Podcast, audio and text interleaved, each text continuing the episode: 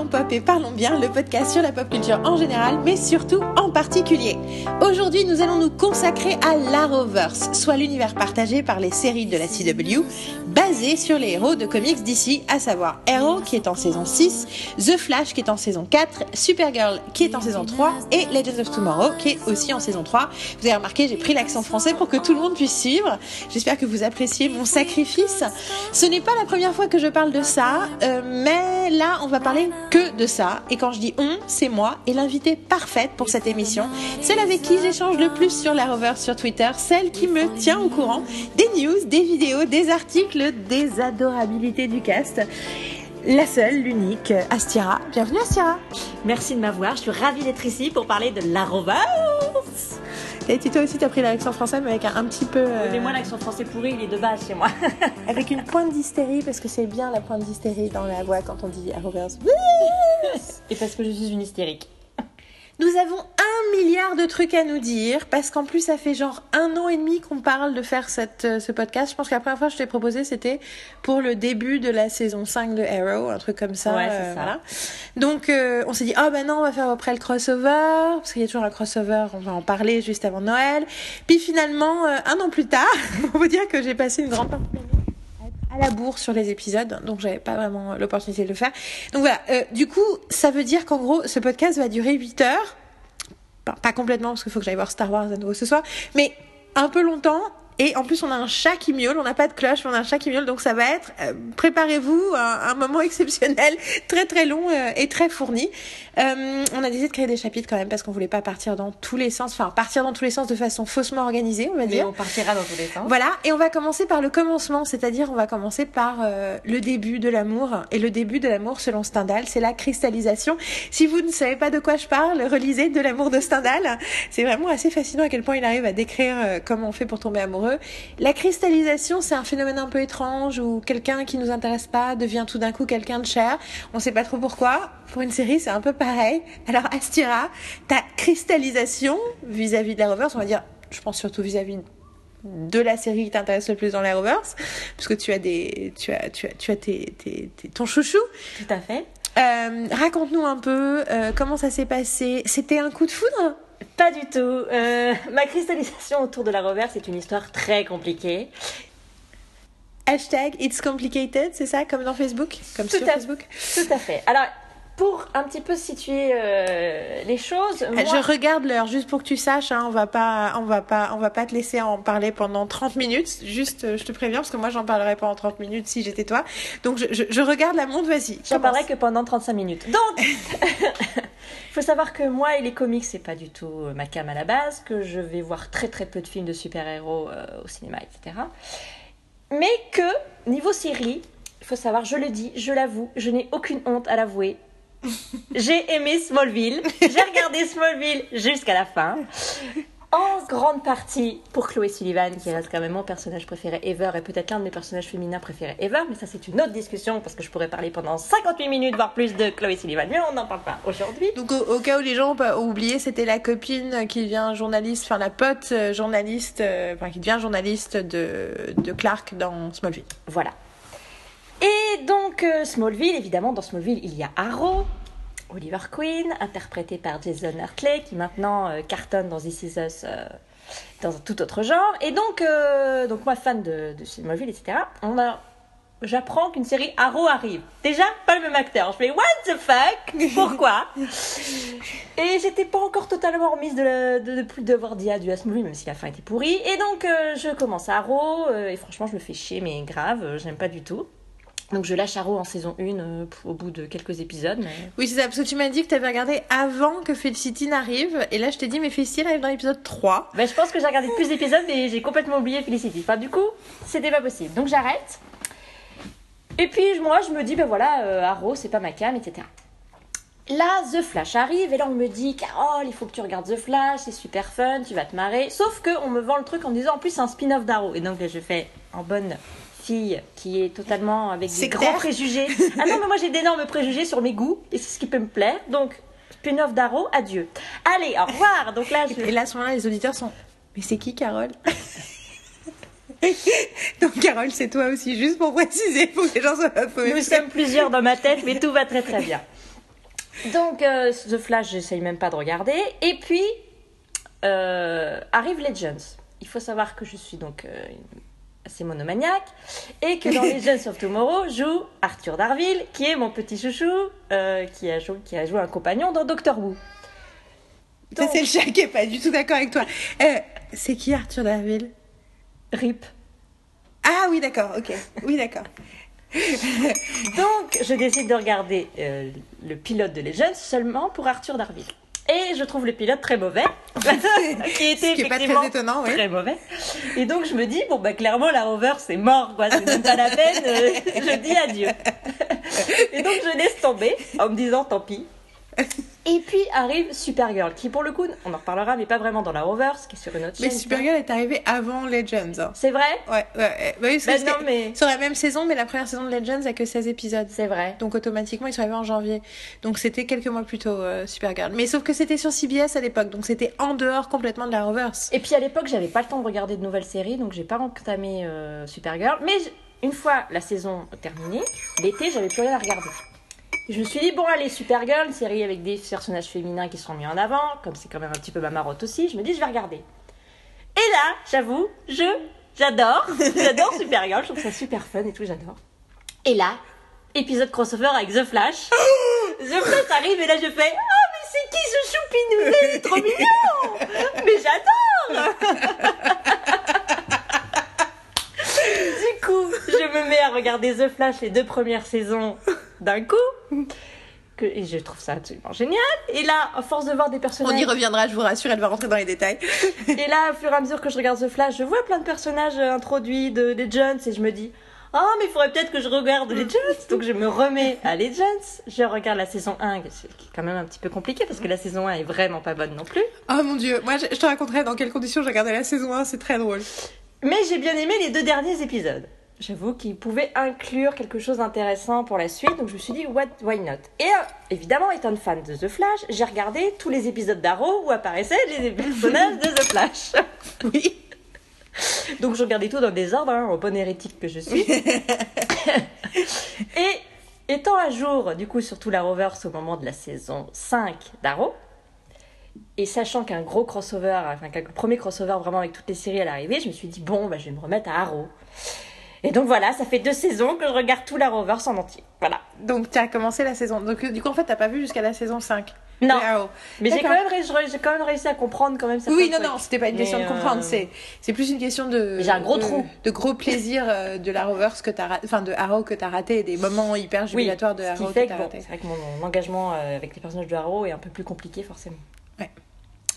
Ok, ok, bah et donc euh, voilà. Bon bah alors du coup, euh, en fait c'était vachement plus court que ce que j'imaginais. Moi j'ai train de boire mon thé, en train de t'écouter tranquille en me disant c'est bon. Ouais, t'as fait 5 minutes quand même. Je peux faire rapide. Euh, alors, moi, ma cristallisation, donc j'en ai déjà un peu parlé, mais bon, je vais quand même en venir. Alors moi, en fait, ironiquement, je j'ai jamais lâché. En fait, j'ai commencé, en fait, j'ai commencé Arrow, et si j'ai eu des moments où j'étais en retard sur certaines des séries et tout ça, en réalité, j'ai vu commencer toutes les séries au moment où elles ont commencé, euh, de façon plus ou moins euh, religieuse.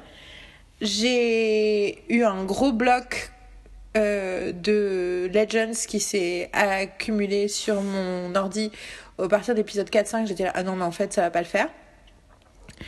Puis ils ont annoncé la venue de Dominique Purcell à Comic Con 2016. Et j'avais un panel avec lui.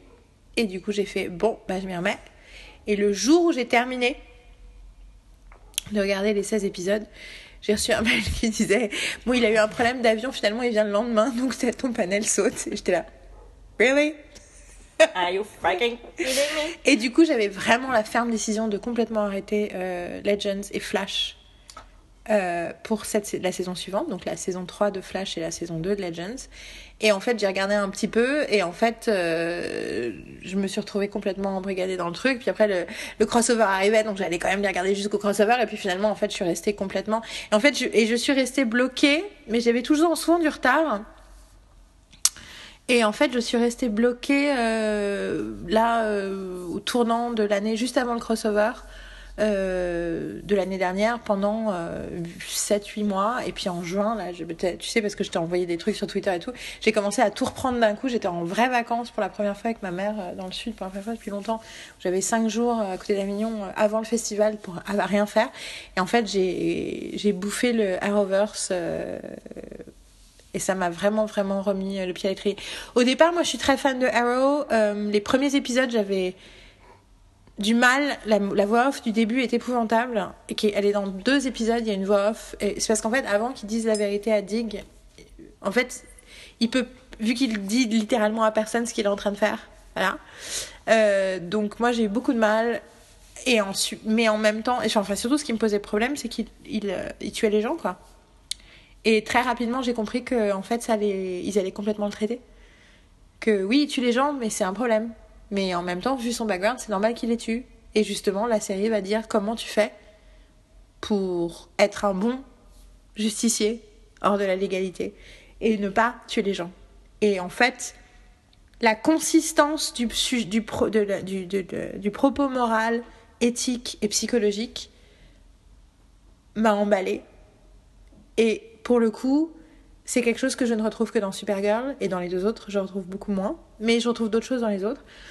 Mais c'est vrai que euh, ce truc-là de Arrow et de, de la vraie tragédie d'Oliver, d'essayer d'être une personne et en acceptant qu'il en a été une autre et de faire de ses traumas quelque chose de positif, qui est complètement, effectivement, pour moi, euh, sublimé par sa relation avec Felicity à partir du début de la série et toutes les différentes étapes de leur relation.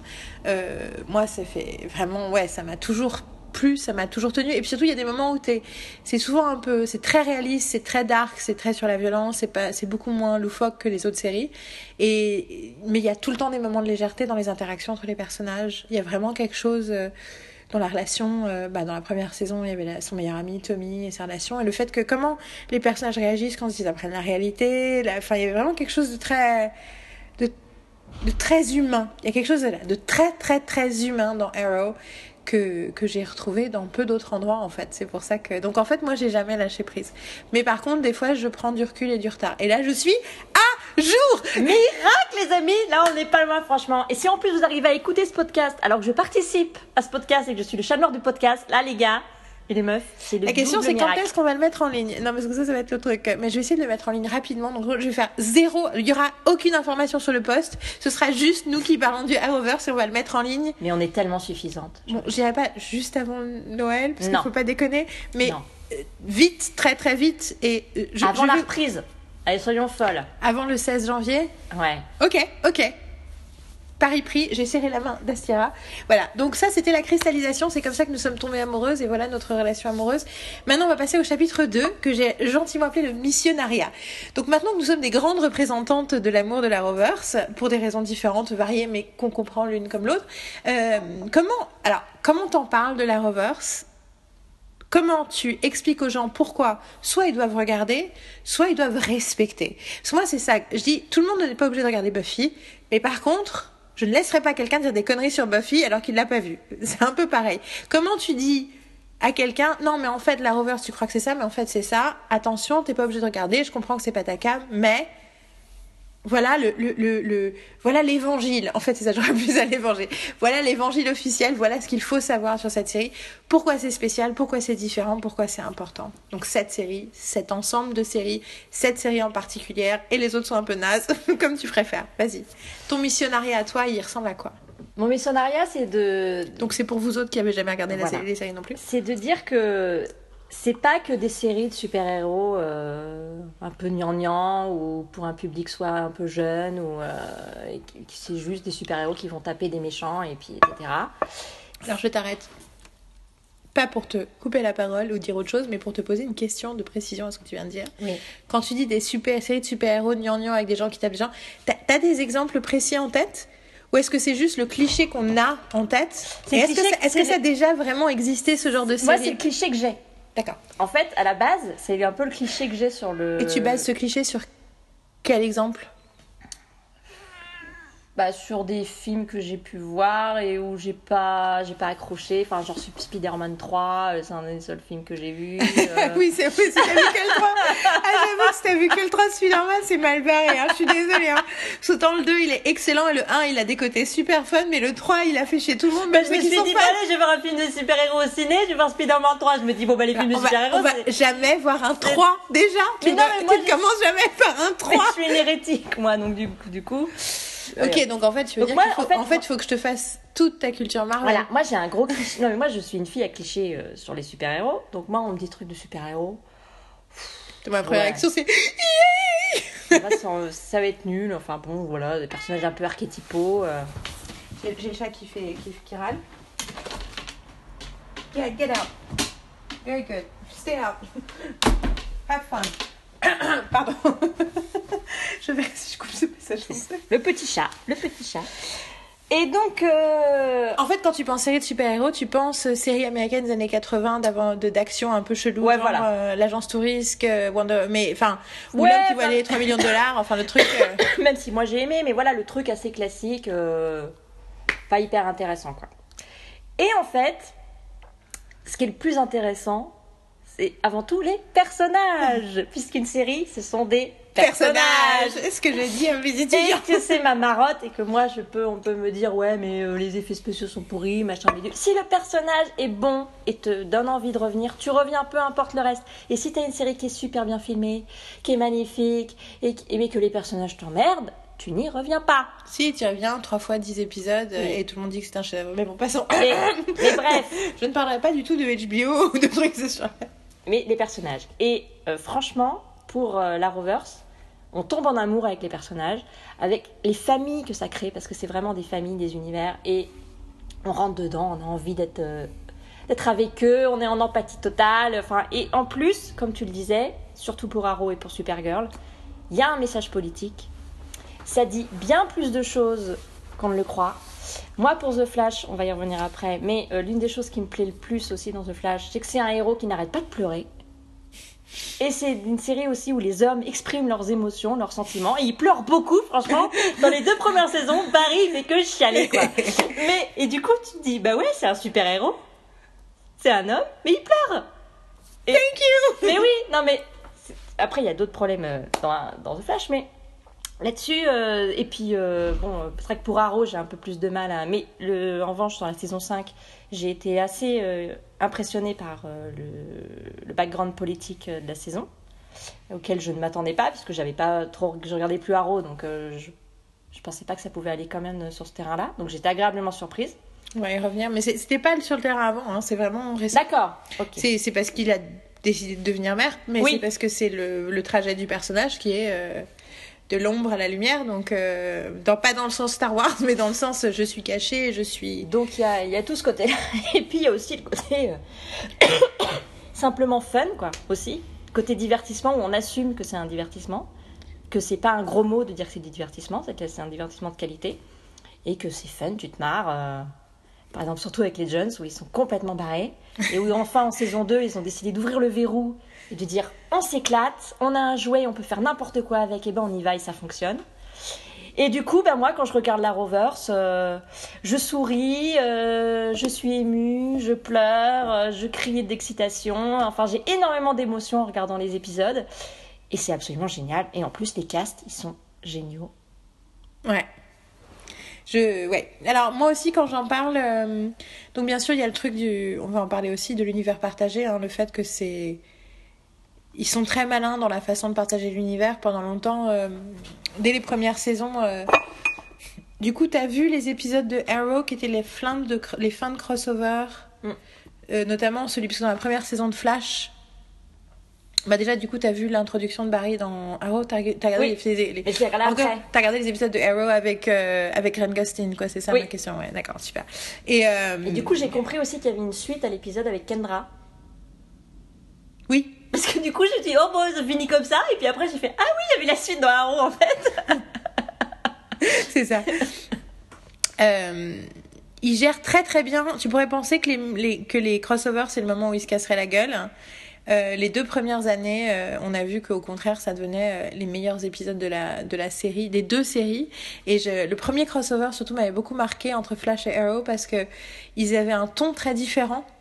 Et c'est la même histoire. Et dans les deux cas, il posait la question du ton dans le sens où il se disait ouais d'accord mais Oliver il fait les choses d'une certaine façon je sais pas si c'est bien pour ici c'est pas ta ville c'est pas pareil on peut pas faire toutes les choses euh, Cisco qui fait des blagues et, il dit et, ah oui mais cependant c'est pas si cool que ça il y a quand même des gens qui meurent oui c'est ça et Cisco il dit tes blagues elles tombent plus à plat et lui il dit mais vous devriez prendre un peu moins au sérieux les choses. Enfin il y a une espèce de commentaire méta sur le fait de que les univers sont par... l'univers est partagé mais les univers sont différents.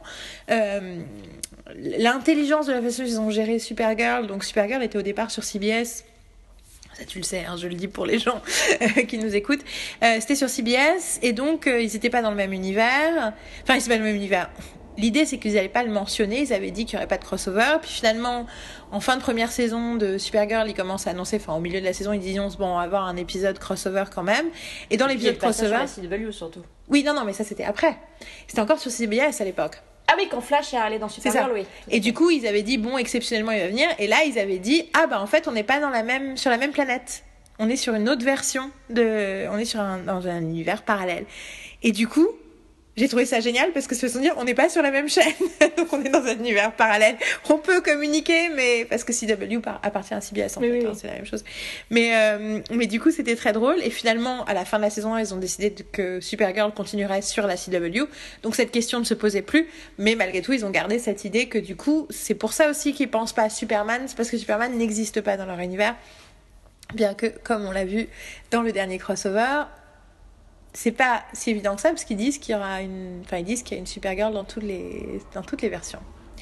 Donc elle est où la Supergirl de leur planète? Haha Mais bon, voilà. Non, mais c'est c'est c'est c'est ça. C'est donc c'est ils, ils font quelque chose d'assez exceptionnel avec ça. Euh, ils prennent leur personnage très au sérieux des fois dans la narration de la semaine ou dans la, construction de l'épisode ou dans l'accélération de certains retournements émotionnels, je trouve qu'ils peuvent être un peu maladroits.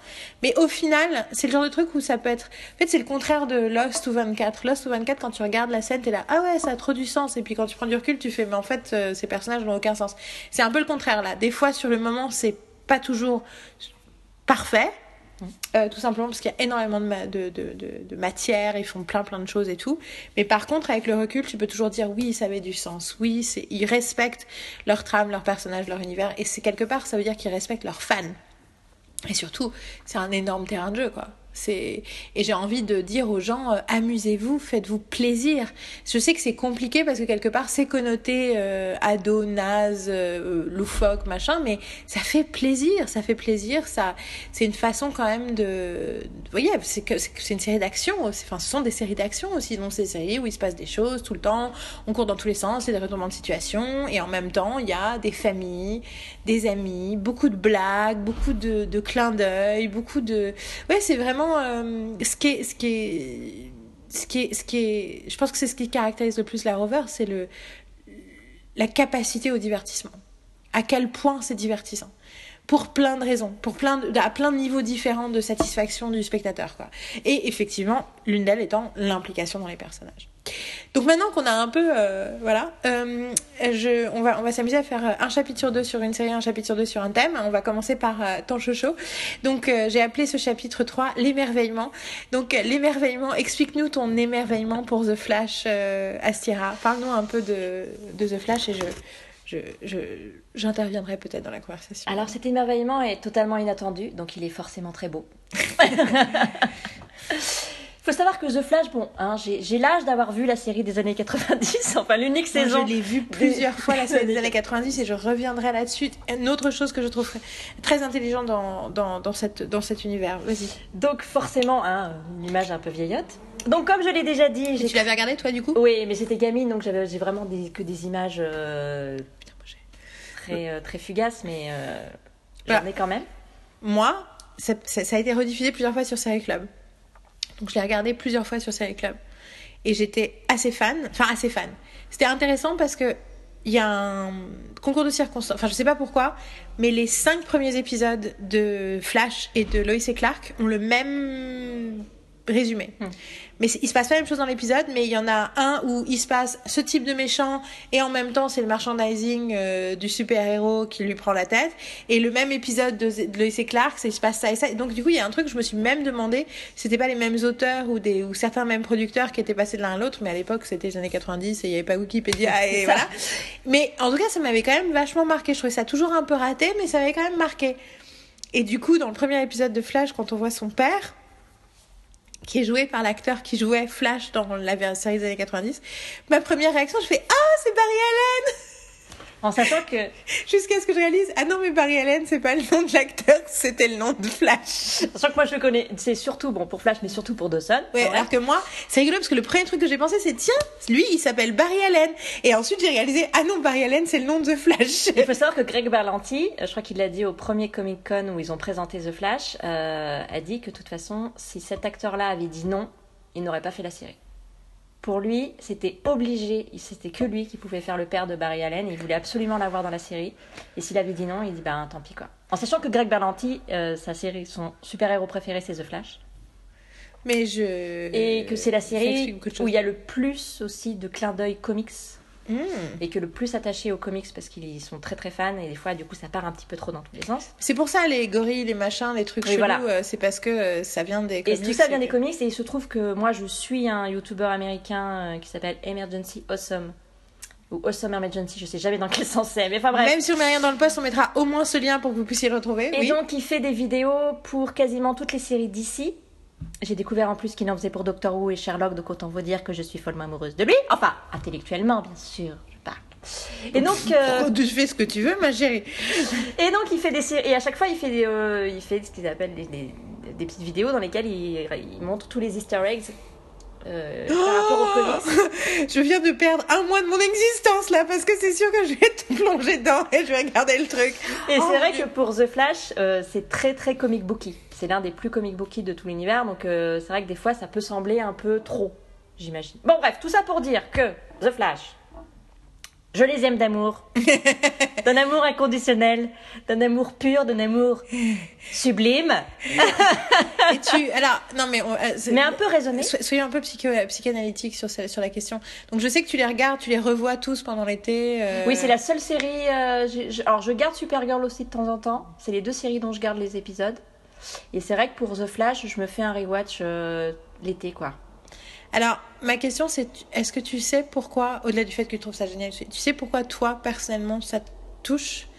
Pourquoi tu les aimes Enfin, tu, tu vois. Peut-être que tu as besoin de 50 plus de psychanalyse pour le savoir, mais ça m'intéresse, du coup, ça m'interpelle aussi. Qu'est-ce qui, est, qu'est-ce qui est le truc qui te... qui te... Bah, le fait que ce soit un peu te des. Le fait que ce soit Je peu- répondrai à la même question hein, pour Arrow. Le hein, fait que ce soit un peu des outsiders qui, du coup, euh, c'est-à-dire que Barry, avant qu'il prenne des super pouvoirs, c'était un peu le mec euh, introverti, geek, euh, qui, qui, qui était personne, quoi, qui avait vécu une tragédie, et puis euh, d'un coup, il devient super-héros. Euh, Cisco et Kathleen, c'est un peu le même. C'est-à-dire que c'était des, des, des, des gens qui, durant leur enfance, euh, ils se sont fait taper à l'école, euh, etc. Et donc, ils, ont, ils prennent aussi une revanche. euh, et le fait qu'ils se créent une famille d'amis, quoi, moi c'est vrai que c'est quelque chose qui me, qui me touche vraiment énormément, l'amitié. Et puis, et puis Daddy Joe, quoi. C'est-à-dire que moi, Joe West, pff, mais il me fait fondre, quoi. C'est pas possible, dès qu'il y a des scènes Daddy Joe. Bah, de toute façon, moi, les pères adoptifs. C'est pas possible, mais je, je pleure, quoi. Mais je pense que. Et franchement, Arrow. Lapsus, un truc de fou. un truc de fou. Franchement, Flash.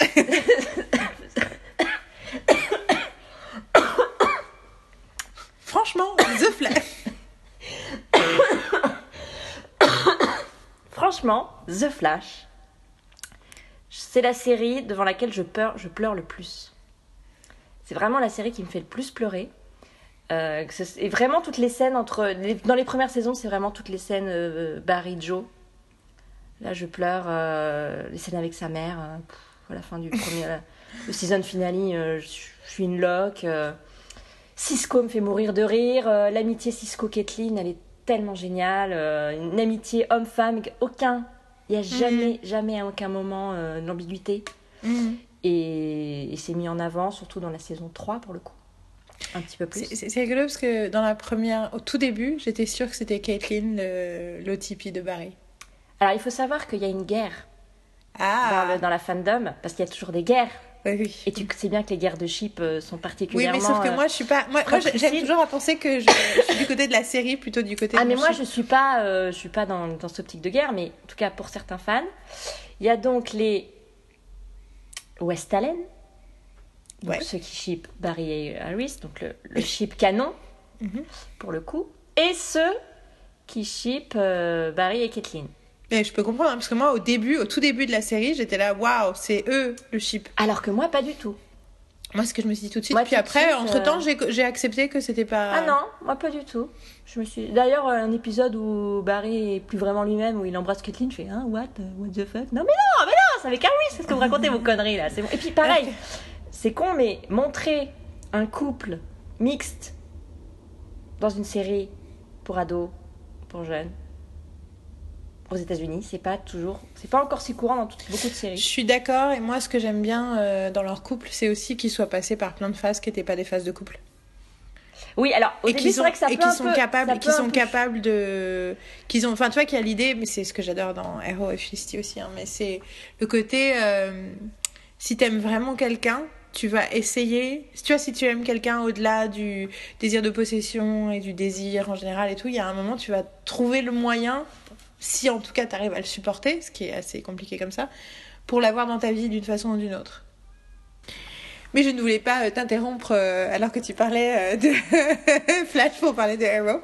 Vas-y. Après, il faut passer le, le stade un peu creepy, euh, à savoir que Barry, et sœurs Barry et Harris sont élevés comme frères et sœurs depuis qu'ils sont enfants. Bon, ça peut parfois un peu, mais je vous rassure, hein, c'est pas de l'inceste à la Cersei et, et Jamie dans Game en of même temps, Thrones. moi je trouve super. euh, Moi je trouve que l'inceste en fiction c'est étonnamment efficace quand même. Je trouve ça un peu creepy, mais je trouve ça toujours un peu. euh, Enfin, surtout entre frères et sœurs. Je trouve qu'il y a une différence entre un inceste narratif entre frères et sœurs et un inceste narratif euh, autre. Oui, et parce que Il y a je une série que j'ai arrêté de regarder comme ça parce que j'avais peur qu'il se passe un truc que je voulais pas voir.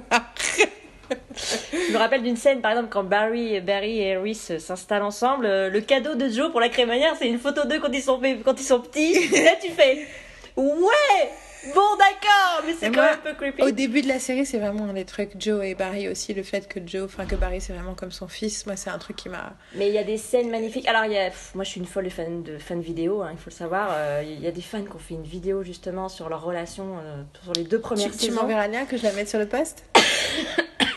Et à chaque fois que je regarde cette fan vidéo, je pleure. Voilà, c'est pas compliqué. C'est donc euh, oui. Et du coup, c'est vrai que je suis vraiment, euh, je suis vraiment tombée en amour avec cette série pour cette raison-là et pour ces personnages et et ça reste ma chouchoute de la Roverse. euh. Tu l'aimes particulièrement celle-là? Ouais. Et le cast, pour le coup, comme pour toutes les autres séries, mais le cast, ils s'adorent vraiment. Ils ont énormément de respect et d'admiration les uns pour les autres et à chaque fois qu'ils sont en convention, etc., c'est toujours un bonheur de les voir et, euh, et ça transparaît à l'écran, quoi, leur complicité. Ouais, c'est clair que la fandom, euh, ça, nourrit la fandom quand même tout ça. Bon ben alors du coup voilà, merci de nous avoir parlé de ton émerveillement. Alors passons maintenant, euh, alors maintenant que le chat n'est plus enfermé dehors et arrêté de miauler, maintenant il est sur tes genoux. Alors je tiens juste aussi à préciser pour nos auditeurs que si tu tousses, c'est pas parce que t'es allergique au chat et que je t'ai forcé à avoir un chat sur les genoux qui ronronne trop fort. Ce n'est pas de ma faute. C'est parce que vu qu'on n'a pas de cloche, on s'est dit que c'était important, euh, vu que nous sommes pas à Berlin aujourd'hui, euh, d'avoir une, une un habillage sonore spécifique au podcast. Alors, on va passer au chapitre 4 que j'ai appelé Chercher la métaphore. C'est un peu un chapitre de transition entre Flash, ton chouchou, et Arrow, mon chouchou. Euh, et je vais commencer par être euh, méchante, je vais commencer par parler d'un truc qui m'a dérangé dans les premières saisons de Flash. Et justement, euh, à quel point c'est différent pour euh, moi, pour euh, Arrow. Et ensuite, je pense que c'est aussi le, le meilleur, euh, la meilleure occasion pour de terminer sur le crossover, euh, en- le dernier crossover en date, en termes de métaphore. Donc, chercher la métaphore, voilà, moi, The Flash, bon, alors voilà, moi je suis de l'école Buffy. Je suis aussi de l'école Lois et Clark. Quand je dis que je suis de l'école Lois et Clark, Lois et Clark a une influence monumentale sur ma vie et sur ma façon de regarder les séries. Et euh, je n'arrive jamais à regarder au-delà. Je suis même pas sûre que j'arrive à finir la saison 2, mais je revois régulièrement les presque toutes les deux premières saisons, les deux premières saisons en entière de, en entier de et Clark. Généralement, j'arrive au moins. euh, Oh, si, j'arrive parfois si, bah, en gros jusqu'au premier euh, mariage raté qu'ils ont, ce qui est donc, euh, je crois que c'est l'épisode 16 et 17 de la saison 3. Donc quand même, j'avance bien. La dernière fois, je me suis arrêtée au début de la saison 2. C'est- très difficile de la revoir, Lois et Clark, parce qu'il y a, clairement des choix d'exécutifs de la chaîne qui ont dynamité la série de façon différente à différentes périodes, et tu le vois tout de suite. Dès le début de la saison 2, ils ont décidé de changer un truc et d'être plus loufoque, et du coup, c'est un peu à la con. Et puis après, finalement, ils se ressentent sur la relation entre Lois et Clark, et ça redevient bien. Et puis après, ils refont des choix mauvais, et ça redevient naze. Bon.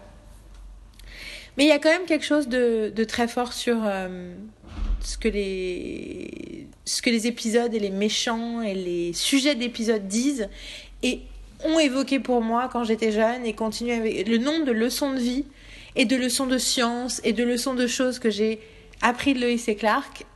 Pour moi, c'est resté, c'est le maître étalon de ce qu'une série est censée faire. Oui, non, c'est juste parce que là je tilte, hein. désolée, je, je repars. Parce que, le- que tu as levé la main, Je là, oui, oui, je qu'est-ce qui se passe repars sur le début, mais une chose qu'on n'a pas dit dans, pour vanter les mérites de la Rovers, c'est le profond respect pour toutes les séries qui ont été faites avant. Bah, on en revient, effectivement. Donc, il y, a la- il y a effectivement Barry Allen qui est Barry Allen.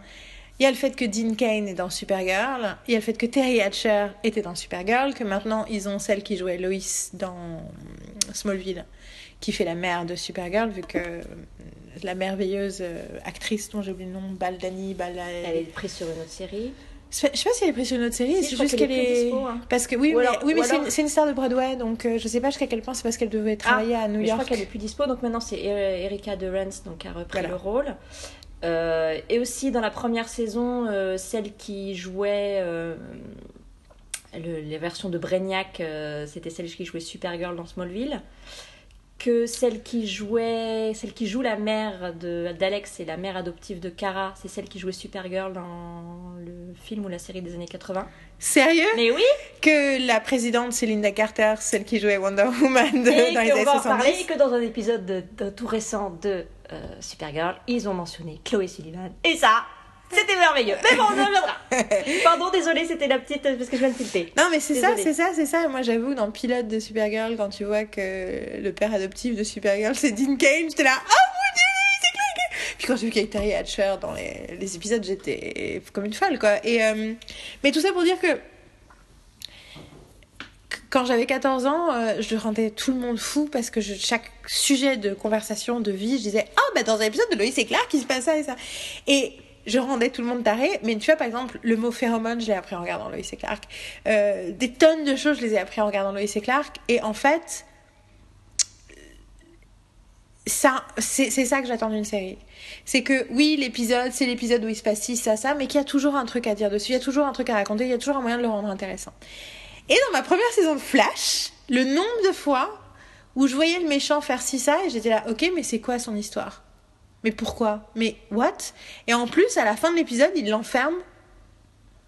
Bon, ça, on y reviendra plus tard sur l'éthique, mais. Et à la fin, il l'enferme dans un truc, euh, on sait pas trop pourquoi, et à aucun moment il se pose la question de est-ce qu'ils qu'ils auraient pu en faire quelqu'un de enfin tu vois est-ce qu'ils auraient pu le réhabiliter? Est-ce qu'ils peuvent faire autre chose? Est-ce que enfin tu vois c'est ça me paraissait et du coup c'était vraiment vraiment chiant pour moi surtout qu'en face j'avais Arrow en termes de métaphore donc t'as dit c'est politique effectivement mais il y a un autre truc que c'est politique c'est que c'est en fait donc les deux premières saisons ils l'ont dit hein, euh, je sais plus où mais que les deux premières saisons c'était comment ils passent de vigilante à héros et donc effectivement, il s'appelle The Hood, puis il s'appelle The Arrow, puis après, il devient The Green Arrow. C'est encore autre chose, et à chaque fois, tu sens, il y a une, il y a vraiment l'idée de, on ne devient pas du jour au lendemain un super-héros parfait ou un super-héros.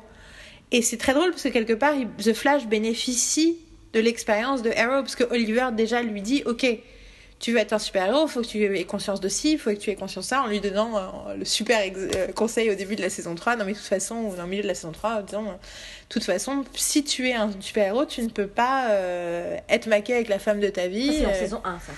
Oui, mais dans la saison 3 de Arrow. Ah oui, pardon. Qui est la saison 3 où Oui. ses sentiments pour Felicity sont. Oui. Enfin, dès le premier épisode, c'est une... enfin, il la- il l'assume, et du coup, à partir de ce moment-là, il lui dit Mais euh, en gros, j'aime Felicity, c'est pour ça que je ne peux pas être avec elle, donc tu pourras pas être avec Iris.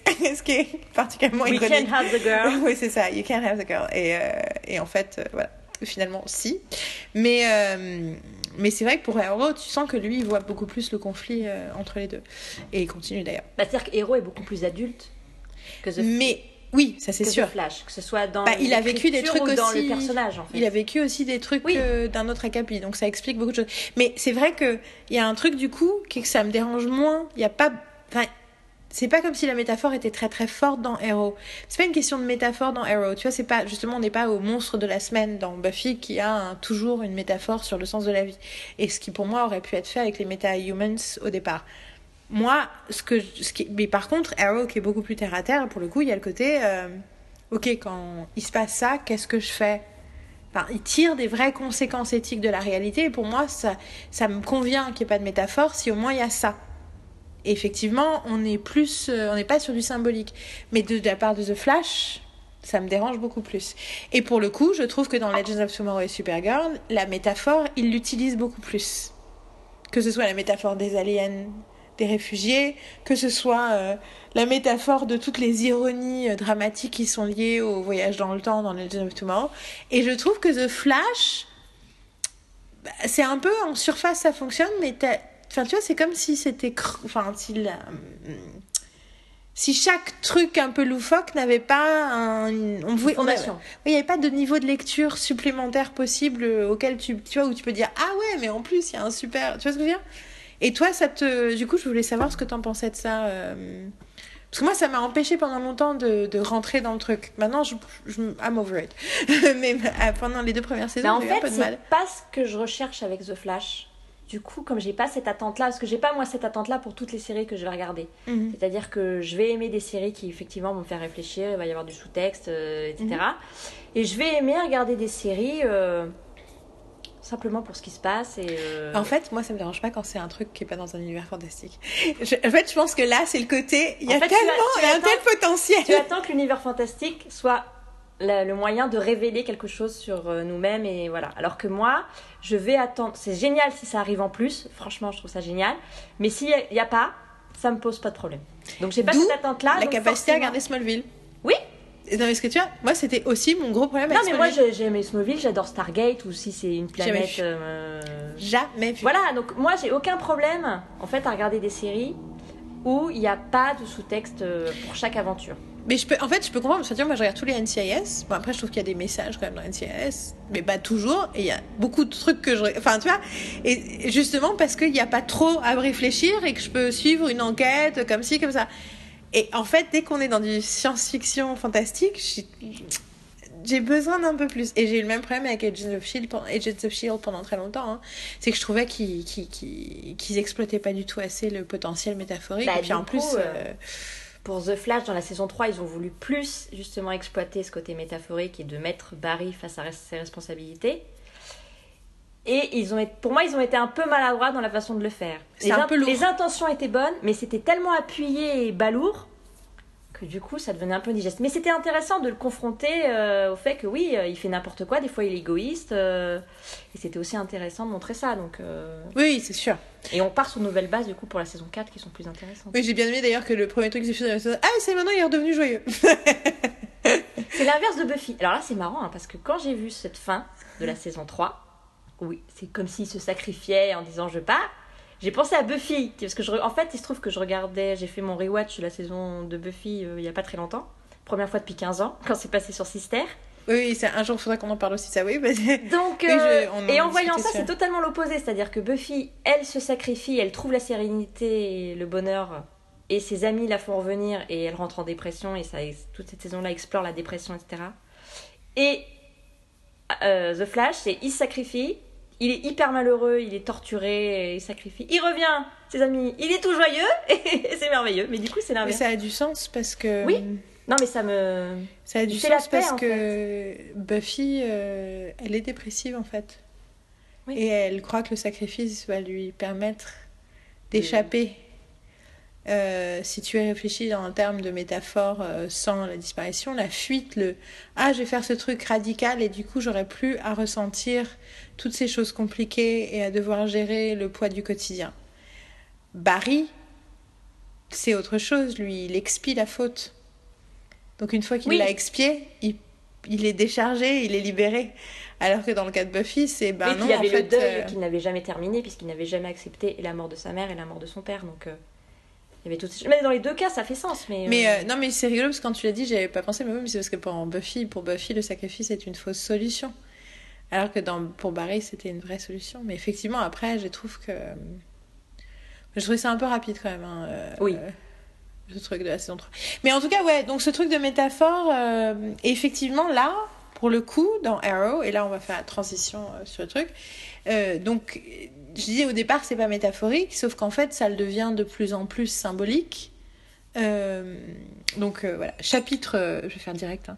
chapitre 6, l'amour éternel, non c'est chapitre 5, pardon, chapitre 5, l'amour éternel, Yael loves euh, et surtout Felicity, donc j'en ai déjà parlé dans la semaine berlinoise, donc certains ont déjà entendu ce que à dire dessus, mais je vais, essayer de dire, de le dire un peu différemment. Donc il y a vraiment cette idée de, de transformation du, du, justicier violent vers un héros, vers un modèle. Et ce moment, je trouve ça absolument génial de dire, bah en fait, euh, si je veux vraiment que ma ville aille mieux, euh, tabasser les gens la nuit, ça va pas suffire, faut que je fasse quelque chose. Bon, bah en fait, je vais devenir mère. Et donc en fait, ça c'est vraiment le début de la saison 4. Et d'ailleurs, quand il annonce, quand il annonce, du coup, maintenant je peux savoir que tu sais que tu vas vivre les 4 saisons. Donc, euh, donc son trajet, c'est que dans la saison 2, dans, de la saison 1, en gros, il commence à tuer des, enfin, il tue des gens, machin, jusqu'au jour où Felicity rentre dans la... Donc voilà, je, je, je, parle de Arrow dans le détail pour vous expliquer pourquoi j'adore cette série. Jusqu'au jour où Felicity rentre dans la confidence. Donc en fait, en gros, il l'a croisée dans le passé, et dans l'épisode 3, il a besoin d'un truc technique, et il va... J'ai regardé la euh, vidéo sur YouTube. Ah d'accord, avec... Euh, comme toi pour Chloé Oliver. T'as regardé toutes les vidéos. Donc tu vois comment il la, il l'embrigade dans le truc. Et ce truc de à chaque fois, oui, j'ai fait une, un concours avec un pote et il fait, j'ai jeté mon cappuccino sur Euh, mon fait ordinateur. des impacts de balle. Et euh, jusqu'à ce qu'il se retrouve blessé par sa mère en fait, euh, qui sait pas que c'est lui. Euh, et du coup, il se cache dans sa voiture à elle. Mais du coup, il se révèle complètement. Ce qui est aussi hallucinant euh, par rapport à tout son problème d'être protégé, d'être euh, complètement euh, secret sur son identité, de, de refuser, enfin de ne faire confiance à personne et tout. En fait, c'est rigolo parce qu'elle a toujours été l'exception. Il a toujours et quelque part, c'est ça qui, qui, a vachement de sens, c'est que quelle que soit la situation, il a toujours cherché à ce qu'elle soit autour. Et en gros, le premier truc qu'elle lui dit, c'est non. Il lui propose de l'aider et elle lui dit euh, tu tues des gens en fait. Donc euh, non. Et puis après, finalement, elle dit bon, ok, je veux bien t'aider parce que ton beau-père a disparu et que moi, je l'aimais bien et je veux t'aider à le retrouver. Mais une fois qu'on l'a retrouvé, je me barre. Et du coup, petit à petit, son comportement à lui change aussi parce qu'elle elle place des demandes éthiques et morales euh, voilà, de lui. Et du coup, il y a vraiment cette idée, elle lui fait comprendre de plus en plus aussi, tu es un modèle.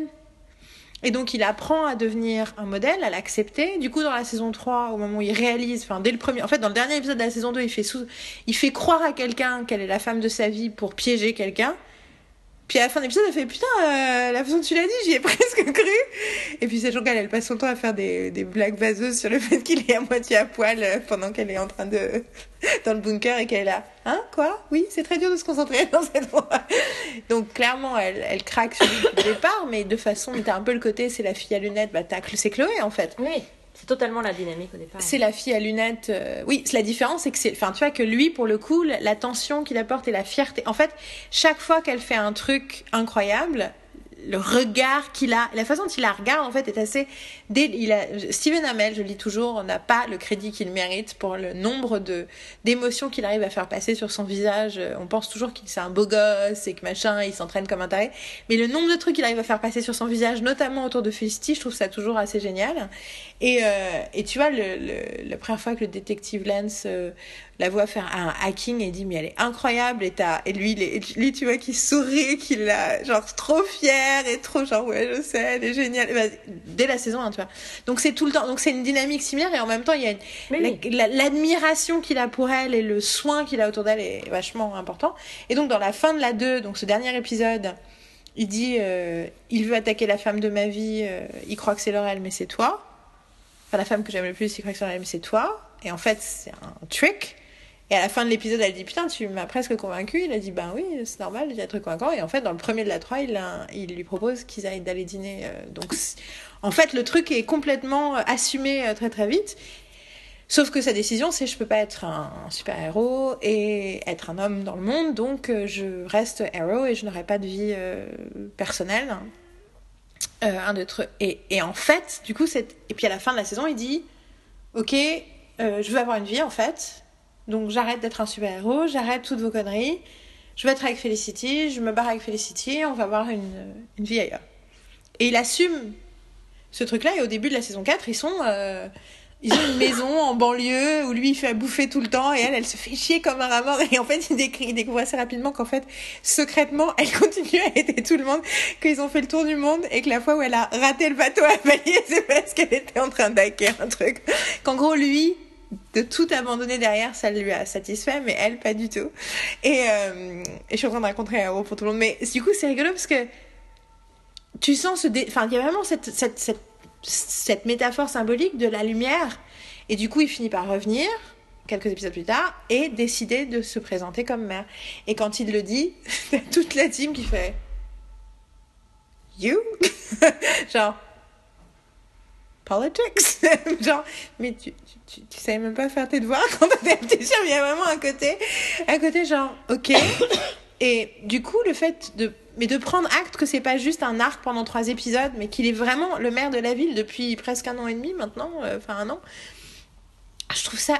Ouais, non, non, parce que non, parce que c'est son 6, donc presque deux ans qu'il est maire de la ville, et qu'il essaye de faire de la politique, et qu'il essaye d'agir comme un politicien, et qu'il réfléchit aux, conséquences de ses actes. Enfin, tu vois, finalement, il y a une vraie un truc qui est tiré sur le, la série, quoi. Ça va quelque part, il va de plus en plus vers la lumière, et là, il a finalement renoncé, bon, plus ou moins. Euh, là moins ces temps-ci, mais carrément à être un super-héros euh, tout court. Son fils.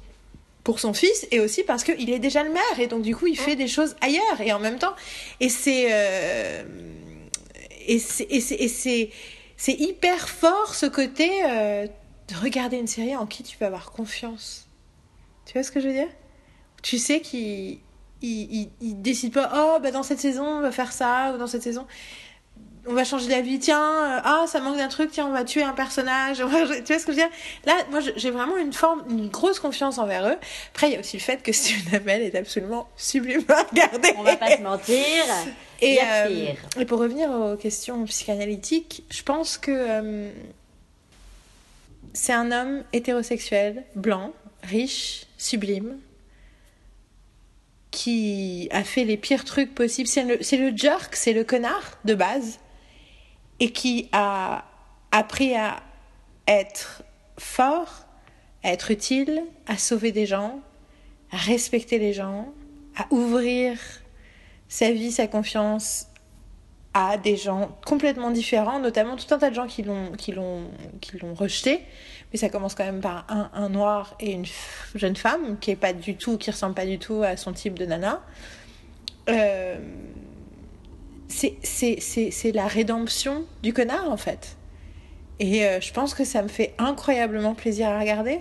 Et surtout, j'adore parce qu'il est pas parfait. Il est parfait sur certains trucs et puis ça, ces problématiques de personnalité remontent à la surface. Enfin, je pense particulièrement à ce putain de dernier épisode que je viens de regarder juste pour être à jour. Et j'étais là, ah bah non, mais je m'amusais tellement bien. Et là, le dernier épisode, c'est tout glauque et tout, et c'est tout triste. Mais pourquoi, pourquoi est-ce que tu m'as, Ciara, pourquoi tu m'as, en plus, le début est tellement génial, oui. enfin, tellement joyeux et tellement agréable. Et tout à coup, t'as la déliquescence totale du truc. Et tu vois comment il a les mauvais réflexes de paranoïa qui remontent à la surface tout de suite. Et qui du coup là m'ont fait penser à Smallville. C'est-à-dire que dans un épisode, en fait dans la saison, euh, saison 9, Chloé donc devient euh, vraiment à fond Watchtower, donc euh, Felicity Overwatch, mais Chloé Watchtower. Ouais, ça, ça, ça je l'ai vu, ça, c'était les scènes que j'ai vues. Et en fait, elle, elle, elle, elle s'enferme complètement dans ce rôle-là, et à un moment donné, elle espionne tout le monde, elle regarde les mails de toute, la, de toute l'équipe, elle lit tout, et, en fait, elle devient euh, Big Sister. Et d'ailleurs, Clark lui dit à un moment donné, il y a un problème, là, tu t'immises trop euh, dans la vie. Donc il y avait ce côté-là, ça m'a fait penser à ça. Mais moi, c'est vrai que dans Arrow, ce que je préfère, c'est Holy City. Parce que ça me fait penser à la dynamique Chloé euh, Oliver dans Smallville qui m'a toujours plu. Et parce que oui, j'aime cette, euh, ce, ce, cette relation profondément basée sur le respect, sur l'admiration mutuelle et sur l'égalité. Ouais. C'est-à-dire que ce sont deux partenaires et ce sont deux personnes qui respectent euh, qui est l'autre, qu'est-ce qu'il apporte à chacun. Et c'est vrai que ça, ça fait, ça fait du bien à regarder. Et encore, c'est vrai que c'est rigolo parce que t'as- t'aimes Olicity sans avoir vu justement toute la progression d'Olicity qui est assez, euh, assez géniale dans la saison 2 notamment, et puis après dans la saison 3 où les sentiments sont avoués, mais euh, vu qu'il veut pas être avec elle, ben elle fait sa vie à côté et comment lui réagit par rapport à ça, et enfin c'est très, ça fait partie quand même Mm. des trucs fondateurs. Je suis en train de penser qu'on n'a pas du tout parlé du crossover C'est ce que euh, j'étais en en train de me dire. Donc, euh, chapitre 4 bis, euh, la métaphore. Non, mais parlons du. ouais, du coup, je... on va en parler pour l'éthique. On va en parler pour l'éthique parce que j'ai un truc. J'ai une bonne façon d'introduire. Mais, euh, ouais, je pense qu'il y a le côté que. C'est l'ultime version du wishful thinking de la, voilà, de la, de la fille. bah, Enfin, quelconque, elle est pas quelconque, Felicity. Non seulement elle est sublime, mais en plus elle est super smart et tout, machin. Mais malgré tout, elle a le côté dans le terme du lycée, c'est pas la cheerleader, quoi. Que cette fille-là, elle Oui, puisse, elle puisse avoir, euh, tu vois, euh, le type le plus sublime euh, de la Terre. Moi, j'avoue que je regrette la mère de, de Hero soit pas, soit pas vivante. Parce que vu comment elle avait, elle avait essayé de la manipuler, la, de la rembarrer à l'époque. Moi, je me rappelle qu'au début, dans la saison 1 et dans la saison 2, moi, mon- moi, ce que je voulais le plus, c'était qu'il y ait des scènes où ils se rendent compte de, de la, relation qu'il avait avec Felicity, enfin tu vois que toutes les autres gens, que enfin de l'ampleur qu'elle avait dans sa vie et de la façon dont il lui faisait confiance, dont elle était au courant, enfin tu puis elle l'engueule aussi en fait, elle l'engueule tout le temps et euh, elle est Elle le met face à ses responsabilités tout le temps et euh, Elle est- justement parce qu'elle l'aime et ouais, elle veut pas qu'il se perde quoi. puis elle est très très intelligente, elle arrive Ouais. très bien à cibler émotionnellement ce qui oui l'illogisme dans ce que ce qu'il dit et ce qu'il fait et elle est vraiment euh, ouais elle est incroyable et c'est vraiment un personnage qu'ils ont créé de toutes pièces quoi juste parce que Bah, il me semble qu'au départ elle devait faire que 2-3 épisodes Ouais. et ils ont décidé de la garder euh, beaucoup plus devenu- longtemps et, euh, C'est et- ça que tu me disais qu'il y avait des gens qui détestaient. Oui, il y avait des gens qui. je- je- moi, l'image que j'en avais sans regarder vraiment Arrow, c'est qu'il y avait des gens qui détestaient Felicity. Et je ne comprends pas comment c'est possible. Et une autre chose qui m'a fait penser, euh, qui m'a encore fait un, penser à un parallèle entre Chloé et Felicity, c'est juste parce que j'en vois partout, hein, je suis désolée, mais j'en vois partout, mais justement ça va faire le lien avec le crossover. Ah ah ah Ah ah L'art de la transition. C'est qu'à un moment donné, dans le crossover, euh, quand il y a la Felicity de euh, Earth X, donc qui est une juive qui s'est échappée, parce qu'elle est juive, euh, Felicity Smoke. Oui, oui, absolument, absolument. Et donc, oui, dans, dès le de la première saison, euh, Happy, Happy Christmas. Abdoesh. Happy Hanukkah. Donc c'est elle est juive et donc on demande à Oliver qui du coup n'est pas le Oliver de X enfin bref qui doit la il doit la tuer parce qu'elle est juive je sais pas quoi et à un moment donné on quelqu'un lui dit je crois euh, mais de toute façon vous n'êtes personne il y a pas cette histoire où on lui dit vous n'êtes personne vous C'est n'êtes possible. rien? C'est possible. Ou un personnage qui dit on n'a jamais entendu parler de Felicity enfin je sais plus il y a une histoire comme ça et ça me fait penser à un épisode de, de Smallville où, euh, où Clark veut absolument sauver Chloé parce que Brainiac a pris possession de son, son esprit. Et là, les gens de la Legion sont arrivés du futur et lui disent Mais Chloé Sullivan, on n'en a jamais entendu parler, euh, elle n'est personne dans l'histoire. Et j'étais là Oui Voilà, je vois des parallèles partout, excusez-moi. Oui, non, c'est les gens du futur ou les gens du machin ou je sais plus qui qui dit ça sur euh, Felicity Oui. Smoke. Euh, oui, oui, mais c'est pas dans la même scène, mais c'est Oui, ils, le disent, ils le disent à notre. Felicity. Ils oui, le disent, voilà, je euh, confonds totalement, je dis n'importe quoi, mais je disent si on regarde, si on regarde votre. C'est Reverse Flash. Mais oui, je suis bête. Oui, c'est Reverse C'est Flash. Reverse Flash qui lui dit mais euh, si on regarde Felicity Smoke elle n'existe pas. Et quand j'ai vu ça, ça m'a fait exactement penser euh, à cette scène. Mais euh, ouais, alors du coup, donc parlons de chapitre 6, l'éthique. Donc euh, la métaphore c'est bien, mais qu'est-ce que dit la métaphore? Donc j'ai déjà commencé à parler euh, de Arrow, cette idée de la lumière, de machin, du, du respect, voilà. Donc parlons un peu de l'éthique, donc parlons d'abord de côté, euh, du côté positif de la force avant de parler du, du côté sombre. Donc prenons l'exemple de ce crossover. Donc ils viennent de faire un crossover. Donc les quatre séries de suite, tous les personnages sont mélangés. C'est complètement hallucinant hein, euh, de faire. Enfin, En de- moins d'un mois, ils ont vu trois semaines et demie de tournage. Enfin, je sais pas comment ils ont réussi à faire ça. Ils ont fait un truc de ouf et donc euh, c'est ils ont l'occasion du mariage de Iris et Barry euh, où tout le monde est invité donc tout le monde vient. Personne n'a répondu. Ouais, c'est- J'adore le début. Moi, que, moi, ce que j'adore c'est le côté de euh, mais surtout que c'est complètement ridicule ça n'a Oui, aucun oui. sens c'est uniquement faire une Oui, introduction. oui, fait. Non mais ce que j'adore c'est comment ça se fait que dans les Legends il y en a plein qui sont pas là hein le. Mais il y a Rory qui est quand même qui a réussi à se faire inviter. C'est quand même un grand moment. Ah il, connaît le, il, connaît le, marié. Il a essayé de le tuer plusieurs fois. ça. Et donc du coup, euh, et donc du coup, euh, et en fait, il se retrouve euh, attaqué par euh, des gens d'une autre euh, planète, d'une autre planète Terre, euh, dans un, un, univers parallèle, qui, où là, les nazis ont le pouvoir. Bon alors c'est super fun, il se passe plein de trucs, les interactions, tout d'un coup Wentworth Miller qui revient, qui est gay, c'est super fun, c'est trop parfait. La Russell Tovey j'adore. C'est qui Russell Tovey? Ah oui c'est le... ah oui c'est euh, celui qui bah oui euh, qui est dans Looking. Oui. L'acteur qui est dans Looking, oui absolument. Et qui était dans Being Human version UK. Absolument. Euh, et donc du coup c'est super fun, c'est super intelligent, il y a un fantastique hook-up entre entre. Oh mon Dieu, tais-toi le chat. Je disais donc, c'est très très fun, c'est très sympa. Donc il y a un hook-up entre Sarah Lance et euh, Alex, euh, deux personnages, euh, donc un personnage de Legends, un personnage de Supergirl. Mais au-delà de ça, tu sens le côté, ils ont regardé les news cet été, ils ont dit ah non mais là il faut en parler de ce qui se passe dans notre pays au niveau politique, c'est insupportable. Et du coup, euh, donc ils choisissent de parler d'une réalité euh, qui s'appelle la Terre qui s'appelle X, Justement parce que d'habitude c'est Earth, ils ont des numéros, là ils ont mis X parce que personne ne veut jamais y aller. Parce que c'est les nazis qui ont le pouvoir et tu sens qu'il y a quand même... Euh... Enfin c'est pas juste les nazis. Les plus importants c'est un couple marié. Et ce couple c'est euh, leur version de Supergirl et leur version de Oliver Queen. Ah, elle s'appelle Overgirl? Ouais. Toujours est-il qu'elle est mariée avec, enfin c'est la version de Supergirl, et elle est mariée avec Oliver Queen, Arrow, et le Fureur. qui est le Fureur, effectivement. Et il y a quelque chose, elle c'est euh, une générale, enfin générale, une, je sais jamais dire, euh, a general. euh, je trouve ça très très très très bien. Parce que ça en dit long sur le fait qu'il n'y a pas des gens mauvais et des gens bons. Tu vois ce que je veux dire?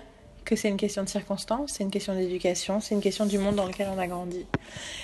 Et je trouve que comme d'entrée de jeu, d'avoir ça comme postulat qui est euh, ouais vous êtes du bon côté mais pourquoi? Qui est renforcé par Wentworth Miller donc son personnage Leo qui s'appelle Leo qui est euh, qui est non seulement bon là il est homosexuel il est euh, il est hyper euh, émotionnel. il est émotif on le voit dans la suite dans Legends of Tomorrow il est il est euh, branché psy à mort et tout. Très ouais, très... et du coup c'est c'est complètement différent de de la version qu'il connaissait qui avait été pour, traumatisé par ses parents son enfance voilà. Donc je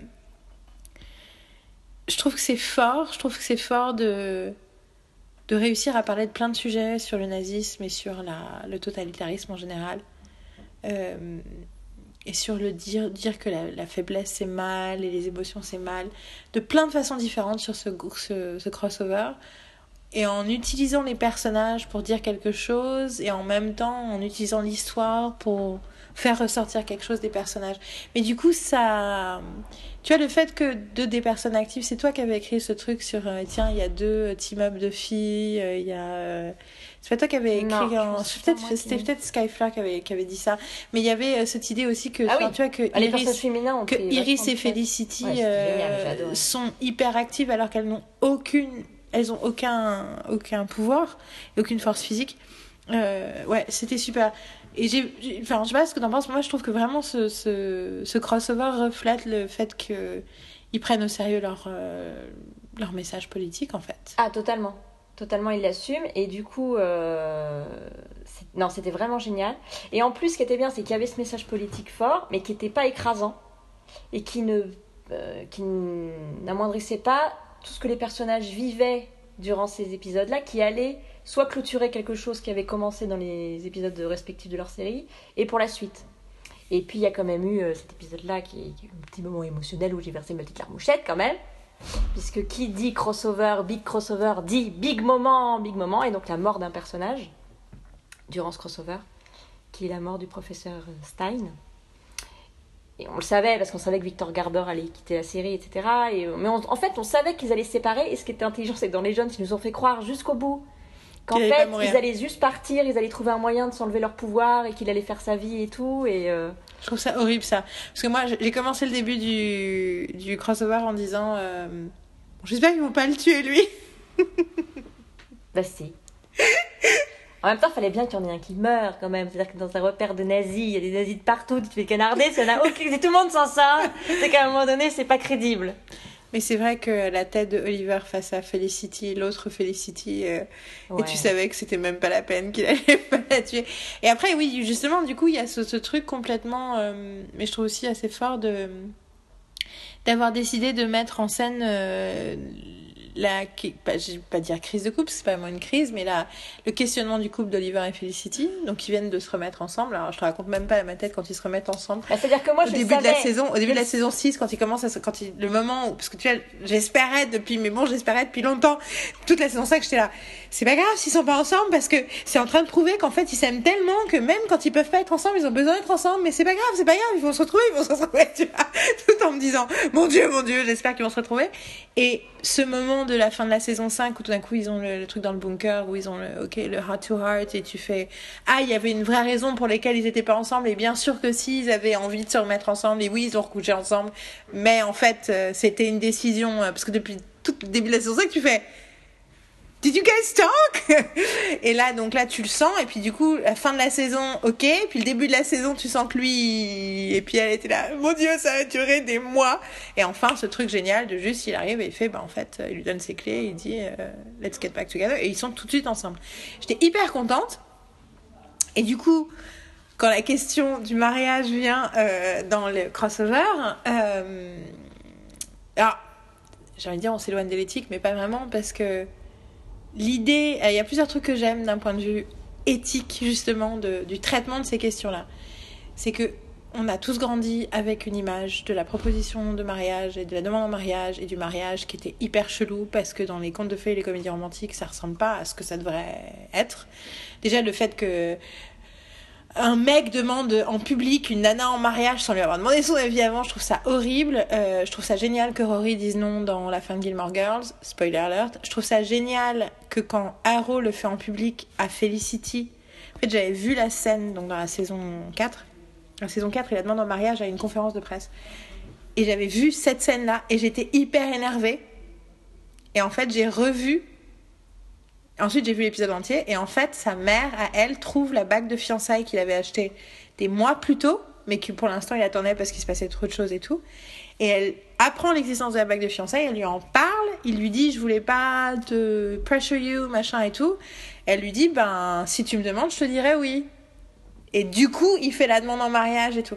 Et je suis désolée, hein, mais en tant que nana, je trouve ça génial que oui, une nana a besoin d'être consultée avant de devoir, devant tout le monde, dire à vous. Enfin, tu vois, le, le mec, il est censé avoir le temps d'y réfléchir, d'acheter la bague, de se décider comment il fait. Et pour une nana, c'est juste une évidence. Tu vois, tout ce qu'elle veut, c'est, enfin, c'est ridicule.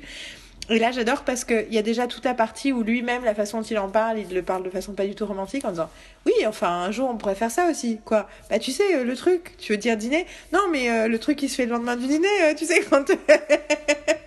Je trouve ça génial. C'est déjà ça. Et ensuite, le fait qu'elle lui dise Je veux pas t'épouser. tout Super fort, il y a tout le monde qui est là, alors que c'est le soirée, euh, c'est soirée pour Barry, Barry Iris. Et en fait, et en même temps qu'ils le prennent pas mal, il le prend un peu mal, mais ils le font pas trop mal, tu vois, il lui fait pas une fois plus une crise. Et, euh, et que finalement, il y a ce truc que je peux très bien comprendre de la dernière fois quand on s'est fiancés, c'est le moment où tout est parti en vrille. je voudrais essayer d'éviter ça.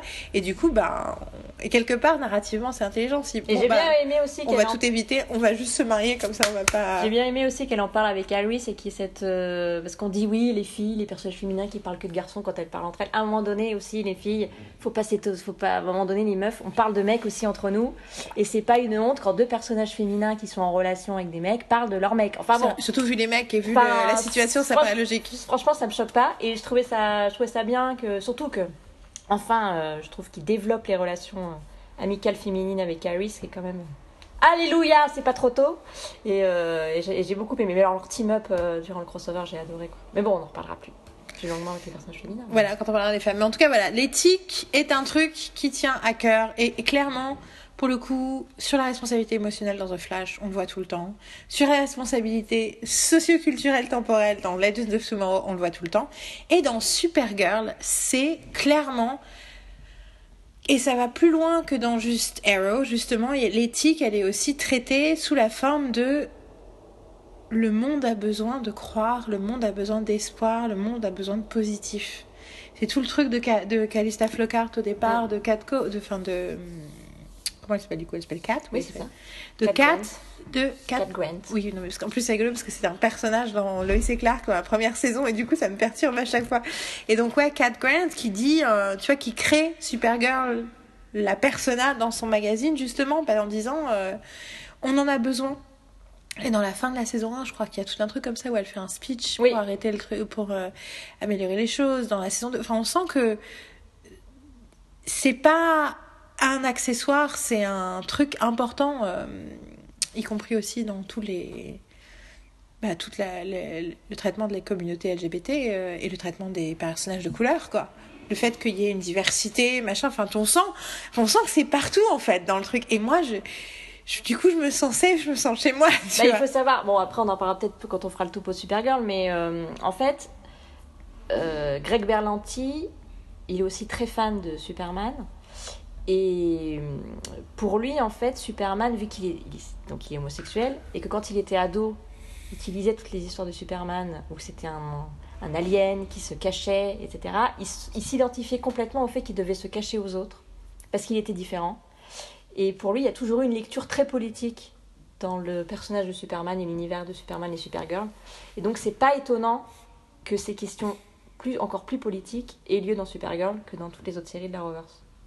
Ah, c'est que tu dis ça parce que moi j'ai croisé un, un, colloque sur les séries, j'ai croisé un universitaire israélien il y a des années qui m'a dit euh, Oui, mais Superman en fait c'est euh, c'est la figure du, du juif caché. Et j'ai fait ah bon? Et en fait, j'ai réalisé donc c'est effectivement des immigrés juifs qui ont créé le personnage et dit tu sais il s'appelle Kalel mais il fait croire qu'il est du Kansas et tout moi j'étais là genre je comprends tout. Et euh, moi c'est rigolo je me suis toujours dit c'est parce que Felicity est juive plutôt que ça me fait rire mais c'est il y a vraiment le côté et puis les nazis on est vraiment dans le même truc mais moi je me suis toujours dit que si j'ai très jeune hein et Stein aussi qui est un personnage juif et on lui fait un enterrement euh, oui. juif et tout ça aussi dans le crossover. Donc c'est aussi un moment fort. Mais euh, c'est le truc, c'est que j'ai j'ai toujours pensé que mon rapport avec les droits homosexuels, euh, très jeune, je me suis sentie concernée en fait, très vraiment très jeune. Euh, et en fait, je pense que c'est ma judaïté et le fait que j'ai toujours eu conscience d'une oppression injuste vis-à-vis d'une certaine partie de la population. Ensuite, du coup, c'est relié à mon, ma prise de conscience féministe et tout ça, mais tout ça est lié pour moi. Et donc, du coup, c'est rigolo parce que pour moi, Superman, j'ai toujours. Enfin, en fait, ce que je trouve vraiment fascinant, ce que j'aimais dans Lois Clark, c'est Lois Lane. Ce que je trouve vraiment. Et ce que j'aimais chez lui, et ce que j'aime chez Superman en général, c'est l'idée de l'altérité, de l'alien, du mec qui se cache, qui n'a pas le droit d'exister, comme. Euh, qui n'a pas le droit de se montrer, qui a pas tout, tout le temps s'inquiéter de ça. Qui est la raison pour laquelle je fais partie des gens qui ont adoré Man of Steel quand c'est sorti, parce que c'est clairement le sujet du film. C'est pas sur son symbole, c'était sur lui, comment il le mm. vit. Et du coup, moi, je, bon, à la fin, ça, il y a un peu trop de baston et tout, mais. mais du coup, c'était. ils en parlent un petit peu quand même, même si c'est maladroit. Mais, mais moi, ça m'a, ça m'a pas parlé, mais... Parce, que, mais parce que lui, il me parlait pas. Mais, ils en euh, parlaient, quoi. Ça faisait, mais... Pour le coup, ça faisait partie de toute son initiation. Mais, parce que. Euh, et c'est vrai que du coup. Euh, ça m'a toujours intéressé ce côté-là et je trouve que enfin, d'ailleurs c'est rigolo on est j'ai pas l'impression que là dans la saison 3 le... au début de l'épisode Supergirl elle dit I'm a refugee je sais pas si elle disait le mot réfugié avant non ouais. non ouais c'est ça I'm a refugee et là, ah non mais là on est clairement sur un autre niveau hein, euh. ah, et le truc que j'adore au niveau éthique quand ils ont tué euh, le président des États-Unis euh, dans Arrow, dans le crossover par les aliens, tu sais, c'est les aliens qui tuent. Ah oui. Eh ben, la, ouais, la vice-présidente est devenue présidente. Donc maintenant, dans les deux univers, c'est une femme qui est présidente des États-Unis. Et sur Earth 2, Beyoncé est sénatrice. Oui, c'est ça.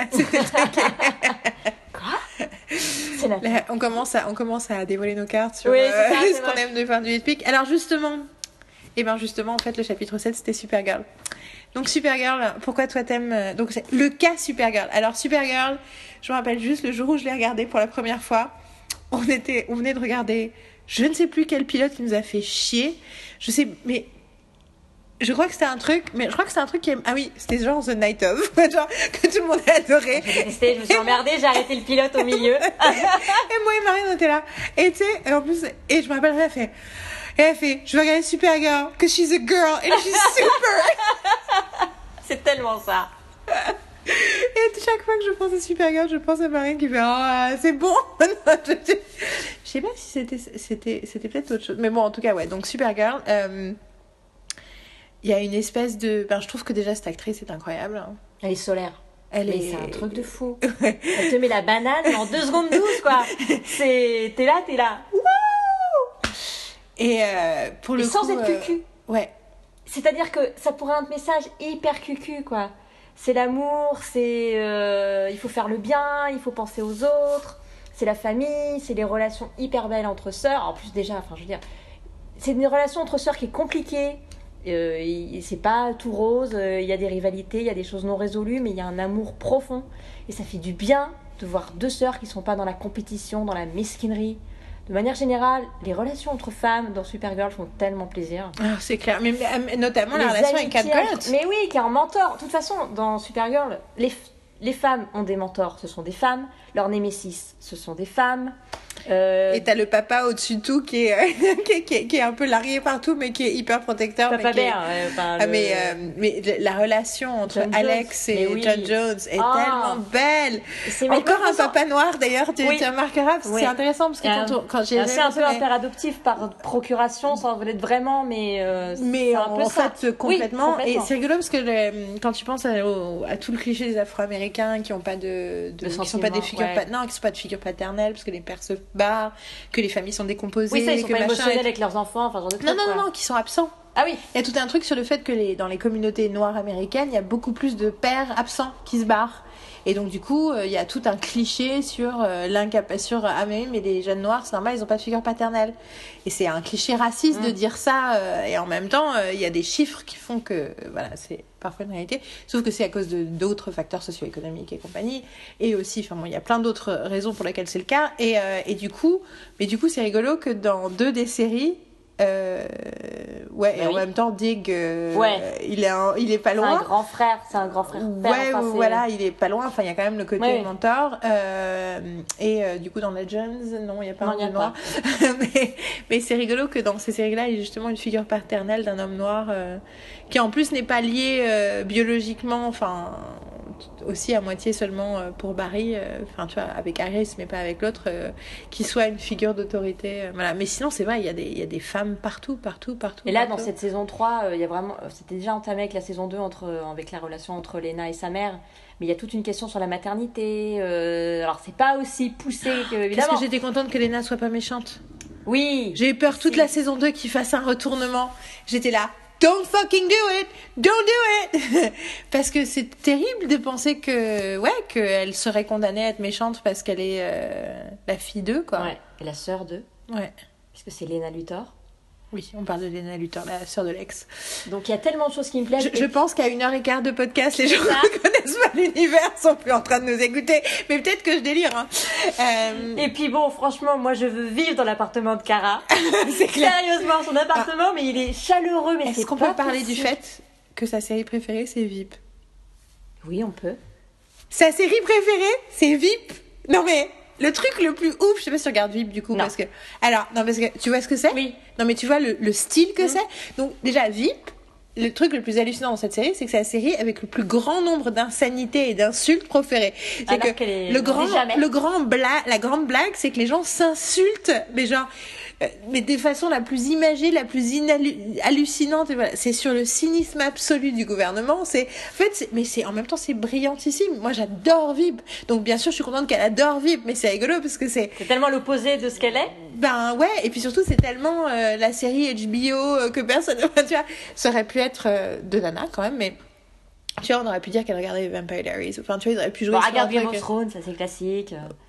Ouais, ouais, oui, mais d'ailleurs, il n'y a pas tout un truc sur le fait qu'elle est en retard. Non, ça est- c'est Barry, en fait, où Cisco lui fait un résumé, euh, comme il est absent 6 mois, Cisco lui fait un résumé de toutes ses de toutes ses séries préférées en 150, euh, 150 fois plus vite. Et ce qui est très drôle, c'est qu'à un moment donné, tu le vois, il fait Ah Oh Et Oh Jon Snow est mort Ah non a quand un moment très drôle. C'est quand même très drôle. Et après, dans, dans Supergirl, il y a tellement. Bon, Cat Grant, elle est juste hallucinante. Alors oui, on peut dire qu'au début, peut-être que c'était un peu balourd le côté féministe, ou alors on mettait un non. peu des couches. Mais en fait, en fait, moi, je trouve pas du tout. Mais Euh, euh, Moi, je, je, je- trouve qu'on dit ça juste parce qu'il y a plein de gens qui se sont plaints et on se sent obligé de reconnaître leur droit à la parole. Mais non, moi, je suis pas du tout ça n'a jamais été balourd. C'était, moi, c'est pas ce que je pense, hein, mais je Oui, voulais non. dire que certains le pensaient. oui, et ils avaient tort. Moi, c'est Euh, mais euh, non, non, je trouve pas ça du tout balourd. Je trouve ça, je trouve ça, je trouve Qu'elle ça. voulait pousser Non, mais c'est, c'est, et puis même, c'est un signal fort de la série. La signal, la série vous dit, voilà qui je suis. Je suis désolée quand t'as euh, Tony Soprano qui tue quelqu'un, l'épisode je sais pas quoi, non machin, c'est un signal fort de la série. Il explique qui je suis. Bah, Kat Grant, elle fait des, des, elle fait des, euh, des cours de féminisme comme ça à n'importe qui qui passe dans son bureau et voilà. Et pourquoi Moi, ce pas que j'adore, c'est que j'avais. Parce que moi, c'est vrai que j'avais- au début, j'avais peur que les- la série soit gnangnan, soit cucu, euh, j'avoue. Et ce que j'adore, c'est quand elle trouve le mot Supergirl, le premier réflexe de Kara, c'est de dire Ouais, mais girl, Ouais. ça fait. C'est pas sérieux, quoi. Ça fait vraiment gamine et tout. Elle fait Mais non, justement, girl, il faut l'assumer, quoi, ce girl. Et j'étais là Yes Yes Yes Tu vois, j'ai fait Mais elle a tellement raison Et, euh, et c'est là qu'on voit quand même qu'il y avait l'influence, qu'il y avait quand même une cochoronneuse. Et que c'était quand même une femme euh, un petit peu à la tête de l'écriture, etc. Et puis, euh, qu'est-ce qui... Ah oui, puis aussi ce que j'adore avec Kara, c'est que contrairement aux autres où il faut garder secret son identité, il faut mentir à Elle ceux qu'on à aime pour le les protéger, elle, dès qu'elle le sait, elle le dit à son meilleur ami, elle le dit au mec dont elle est amoureuse, tout le monde doit être au courant. Et je trouve ça génial en fait qu'elle se dise qu'elle a besoin des autres. Parce que c'est vrai que souvent les personnages masculins, super-héros masculins, ils sont dans la mission, tu sais, le messie, enfin le, un peu le torturé, Ouais, bah, il doit être tout seul dans sa... C'est une des mauvaises habitudes de Arrow contre, contre laquelle il essaie lui-même de lutter, mais en même temps qu'il la rattrape tout le temps, alors que Mais elle, elle est tout le temps alors là. qu'elle, elle euh, a besoin des autres. Elle, elle, elle dit, je peux pas faire ça sans ma sœur, je peux en pas faire ça temps, sans mes amis. en saison 3, tu sens Oui. qu'elle essaye de, de, de se protéger de Mais ça normal, aussi. c'est normal qu'elle passe par Oui, le, bien le sûr. truc là, parce qu'elle, qu'elle a de cette dualité Je trouve ça alien super, humaine. Ouais, je trouve Et ça c'est- super Et qu'ils font c'est ça, hyper hein. intéressant qu'elle, euh, qu'elle- qu'on développe ça et qu'à un moment donné, elle veuille la rejeter. Ce qui est normal. Ouais, bah oui, vu ce qui lui est arrivé. elle Oh, Qu'est-ce que c'est euh, horrible. Mais qu'est-ce que c'est horrible cette histoire avec Manel? Mon ah Dieu, oui, C'est mais ont- horrible. Non mais c'est affreux. Mais ils C'est- c'est affreux. Quand elle lui dit, c'est la pire chose qui puisse m'arriver, c'est que tu me regardes sans amour dans les yeux. Oh là là, mon Dieu, mais je- Et moi j'étais là. T'inquiète pas, il t'aime toujours, c'est juste que c'est compliqué. J'ai encore une fan vidéo qui va te faire pleurer sur et je t'enverrai. Donc euh, là, nous sommes passés direct au dernier épisode. Non mais attends, le truc c'est que j'étais là, il va revenir, il va revenir. Non, alors par contre, je veux savoir si toi t'as pensé à la même chose. Donc moi, je rattrape tout d'un coup euh, cet été à Avignon, machin, euh, euh, où genre, en gros, je passe mes journées dans le lit parce qu'il fait trop chaleur, donc je passe mes journées dans le lit, dans le truc à dormir et à regarder euh, pour que ma mère dort à côté et tout. On a fait de la sieste, mais genre toute la journée pendant 5 jours, j'étais épuisée, ça m'a trop fait du bien. Mais je regardais vaguement ça en même temps et, euh, et je regarde le truc. Ah oui, sur le fait qu'il tombe amoureux pendant le tournage. Non, non, juste je regarde la série, je regarde la saison 2, puis à un moment je me dis, mais putain, mais la chemistry qu'ils ont tous les deux, c'est euh, c'est genre un peu, euh, ça met mal à l'aise quand même. euh, Genre tu dis, mais. Et puis moi j'étais, mais mais t'es pas mariée? Et du coup, je vais checker et je fais, ah ouais, d'accord. Et en fait, j'envoie un message à Marine qui fait, j'ai fait pareil. Je me suis dit, c'est bizarre quand même. Et il y a des moments, tu vois, enfin, ils ont tellement l'air amoureux. C'est tellement impressionnant. Et donc, du coup, le fait que tu vas regarder, il fait Ah oui, elle a quitté son mari, ils sont ensemble. Et ils sont trop mignons. Ah non, mais. Franchement, ils sont trop mignons et, euh, et c'est vrai que ça crève l'écran. Et, euh, C'est pour ça que j'étais sûre qu'il allait revenir dans la nouvelle mais saison. c'était mais c'était sûr dès le départ. Oui, Euh, mais, mais tu vois. voulait- puisqu'il voulait faire revenir l'histoire de la Legion depuis depuis un petit moment donc. euh, Ah, mais moi, je sais. Oui, mais, tu- moi, moi, je me tiens pas du tout courant. Pardon. Moi, je me tiens pas du tout au courant de ce genre de choses. Ah oui, parce que moi je Euh, suis youtubeur machin, alors moi je suis au courant de tout ce qui se passe de partout. Moi, j'aime pas savoir ce qui va se passer. D'accord. Moi, j'aime savoir ce qui, pourquoi ça s'est passé, mais j'aime pas savoir ce qui va se passer. Euh, j'ai été spoilée quand j'étais jeune, qu'au moment où on a commencé les sites de spoilers en début des années 2000, et euh, j'ai regretté avoir été spoilée, et du coup, maintenant, j'essaie d'être jamais spoilée. Ça, j'arrive pas toujours, mais j'essaye de d'éviter à tout prix. Même les spoils du genre, euh, le genre de trame, j'aime bien prendre. euh, moi, j'ai- j'ai- j'essaye même d'aller au cinéma sans avoir jamais vu la bande-annonce, même savoir ce que je vais voir. C'est bien parce que Marine décide souvent des films qu'on va voir et quand je suis à Paris je, je, laisse Léa décider si je vais au cinéma avec Léa sinon je n'ai pas le temps de toute façon et j'essaie de ne tu vois euh, Star Wars j'avais essayé de même pas voir la bande annonce je l'ai vu au cinéma quand même une, une courte mais sinon euh, je ne veux rien savoir j'ai euh, j'ai écrit un j'ai écrit les dix commandements de la philopopie euh, que j'ai pas encore complètement euh, finalisé et je vais finir par les publier. Je pense que ça va être mes réseaux. Je vais le mettre au début, pour le 1er janvier, je vais le mettre en ligne pour le 1er janvier. Et un des, une des, un des commandements, c'est euh, tu ne t'intéresseras qu'à ce qui existe, pas ce qui n'existe pas. Et du coup, il y a le côté de, de, de se triper ou de s'affoler ou d'être hyper content sur un truc qui va arriver. Euh, J'essaye vraiment d'éliminer de plus en plus. Enfin, tu vois, je suis, ah, c'est cool, ça va venir, je suis contente que ça existe. Mais je veux pas commencer à m'inquiéter, à dire, ah ouais, mais tu sais, dans Infinity War, il paraît qu'il va y avoir. Et je suis là, mais. tout ce que vous faites, c'est vous pourrir la vie. Parce qu'en réalité, ça vous fait pas apprécier le truc plus j'ai vu le Star Wars 8, j'avais pas, j'avais sorti de mon esprit ce que je voulais qu'il y ait dans le film depuis bien longtemps. Et du coup, ben, j'ai vu un film. Et c'était cool. Ouais. et il se trouve que j'ai aimé. En plus, c'était bien tombé. Mais ouais, bon, bon, voilà. Et donc, du coup, c'est pareil pour euh, Supergirl et tout. Alors, euh, alors, on a plein d'autres choses à dire à Supergirl maintenant, mais on va, on va, on va, on va l'embrayer le, sur, le, sur le chapitre 8. Puisqu'on a quand même on est déjà au chapitre 8, hein, on a que 9 chapitres, c'est-à-dire on, est, on bien sorti. Le... Et en plus, le chapitre 8, on va aussi peut-être un, peu parler de ce qui s'est passé euh, dans la presse euh, au début de cette saison. Chapitre 8, c'est Et les meufs dans tout ça Parce que quand même, c'est des trucs qui nous intéressent. Alors, j'introduirai ce chapitre en disant, moi je me suis souvent posé la question euh, vis-à-vis de Arrow, à part Felicity, en général, euh, voilà, mon rapport avec les nanas. Et mon seul regret, dans les premières saisons, non, on n'ouvre pas la fenêtre au chat, il fait trop de bruit. Mon seul regret dans les premières saisons, c'était que les nanas se parlent pas entre elles. C'est-à-dire que. J'ai un bruit de chat, t'as vu le truc à la mort. Bon, tu peux lui ouvrir. Oh là là là là là. Bon, je couperai pas ça au montage parce que on est traumatisés par ça. Delicious Elle... Il vient de se barrer en plus. Oui, c'est ça. Ah mais bon, passons. Bon, alors, donc, à part le fait d'être traumatisé par un chat, les choses ont commencé à changer. Euh, toi, tu t'en, tu peux pas l'avoir vu, mais euh, quand, au début de la saison 4, quand Laurel et quand Oliver revient, donc il s'était barré, et entre-temps, Laurel était devenue une super héroïne, donc au début, ce qu'elle n'était pas du tout. Mais en gros, sa sœur est morte et mm. bon, finalement, elle est revenue. Mais, oui, elle, et, mais elle était traumatisée et du coup, mm. elle, a, elle, a, elle a voulu s'entraîner, s'entraîner, euh, quitte à perdre la raison, pour devenir Black Canary. Et en fait, elle est devenue Black Canary et quand, tu, quand ils reviennent, en fait, Sia et Laurel, elles vivent ensemble.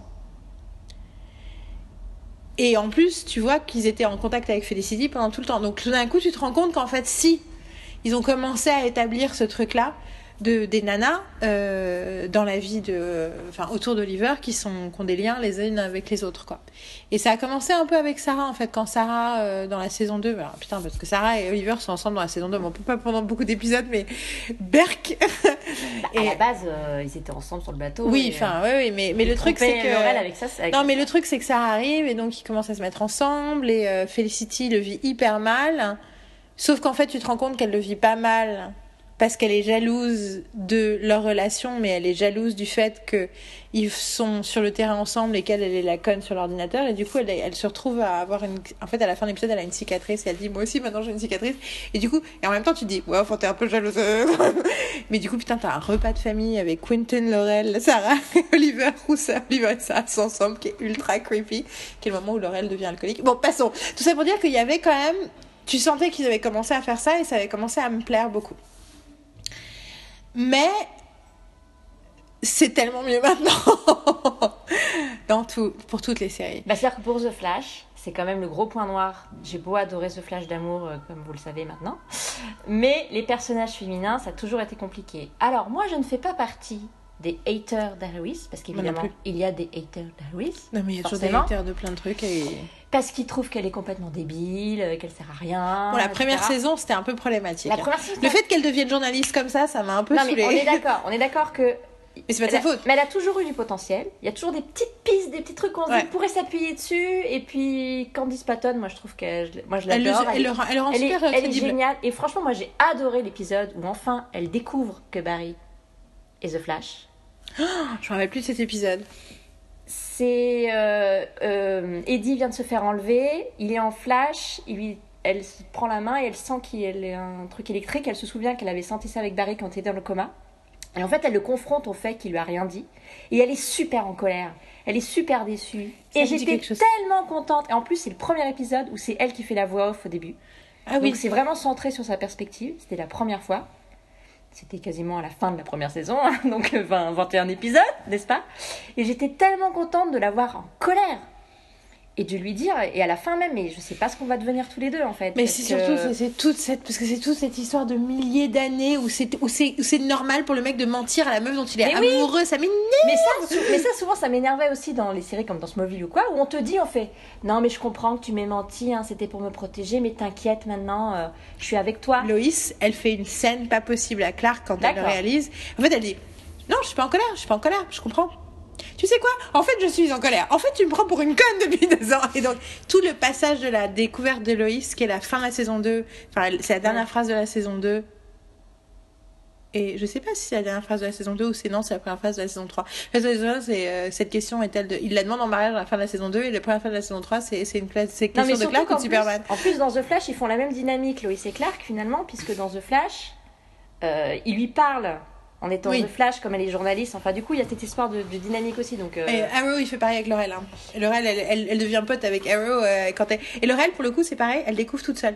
Dans la fin de la saison 2, elle recoupe des trucs et elle vient le voir, elle fait Tu te fous de ma gueule, en fait, c'est toi. Et donc, pareil, il y a un truc que c'est les nanas qui s'en rendent compte. bah, Chloé, elle se Et rend compte sont- aussi par accident, mais elle voit le truc. Lana, c'est elle qui confronte, qui fait exprès que Clark révèle les, les pouvoirs, mais sans qu'elle le voit vraiment. Et Loïs sait que c'est lui, mais elle attend qu'il soit prêt pour lui dire. Enfin, il y a tout un truc. Mais euh, franchement, cet épisode-là, j'ai- enfin vu une Iris que j'avais envie de voir depuis longtemps.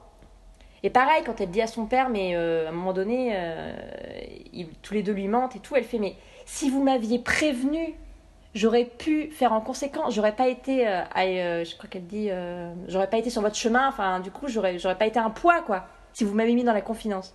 Et je trouvais ça intéressant. Bon, le problème d'Iris, c'est que, bon, elle est un peu trop souvent cantonnée au rôle de Love Interest et il lui trouve pas grand chose à faire. Et dans la saison 3, c'est encore pire parce qu'elle est celle qui doit être sauvée, c'est une catastrophe. Enfin bon, bref. Et en même temps, il y a des très beaux moments. Il y a des très beaux moments. Non, mais il y a des très beaux moments dans la saison Le 3. fait qu'elle dit Je veux pas être Oui. la, celle que tu sauves, Oui, non, mais j'adore, il y a plein de moments euh, hyper euh. C'est un moment bien, mais en fait, ce que je trouvais dommage, c'est que jusqu'à la saison 4, ils n'ont pas réussi à faire une relation équilibrée. Où les deux étaient vraiment partenaires et Ouais. égaux. Et, du, et, et la saison 4, c'est vrai que. Et la putain, saison 4 est absolument géniale. Et je voyais le potentiel d'Arius qui avait le potentiel d'être une leader. Sa relation avec Cisco est géniale. Il y avait plein de choses. Je me disais, mais allez-y, quoi. Vous avez les pistes, vous avez les pistes. Et surtout, mais développer l'amitié avec Kathleen, quoi.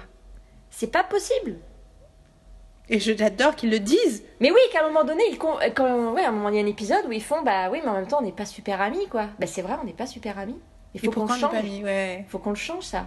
Et je trouve ça génial. Et pareil, dans The Flash, maintenant, les personnages féminins ont pris plus de place. Amunette, absolument géniale. Katie Sekoff, Ah oui. Oh, ho, ho, ho. qui est Je, donc... je, je, je ne peux pas imaginer comment j'aurais pu vouloir un, un meilleur personnage. Cathy Sekov, la méchante parfaite, son accent et anglais. sa façon, mais sa façon d'être, elle est tellement géniale. Et en même temps, dans l'épisode, j'adore cet épisode où elle est mentor de Kathleen.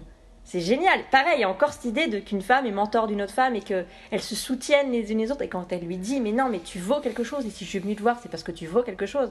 oui, pas ça- Killer Frost, mais de... Ouais. Alors justement, il faut faire une petite parenthèse sur Killer Frost du coup, parce Oui. que c'est l'occasion de le faire. Alors c'est rigolo parce que moi, euh, une des raisons pour laquelle j'étais en retard, donc, c'est que j'avais peur que Oliver et Felicity se mettent avec. Enfin, Oliver a commencé à sortir avec une autre meuf et tout. Je voulais pas regarder Oliver et Felicity avec d'autres gens.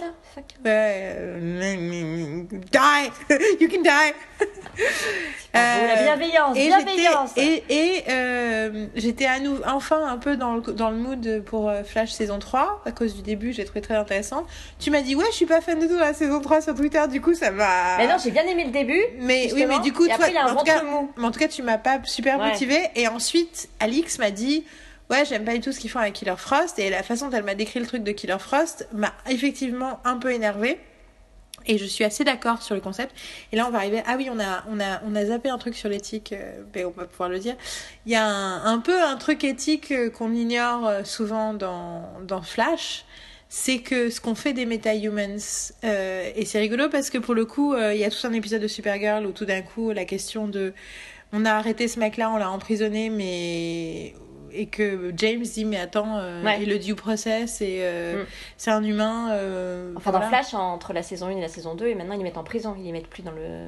oui mais il les Il mettait y a une section. euh, oui mais c'est Argus enfin j'ai envie de dire euh, parce qu'à un moment il les mettait sur l'île Non.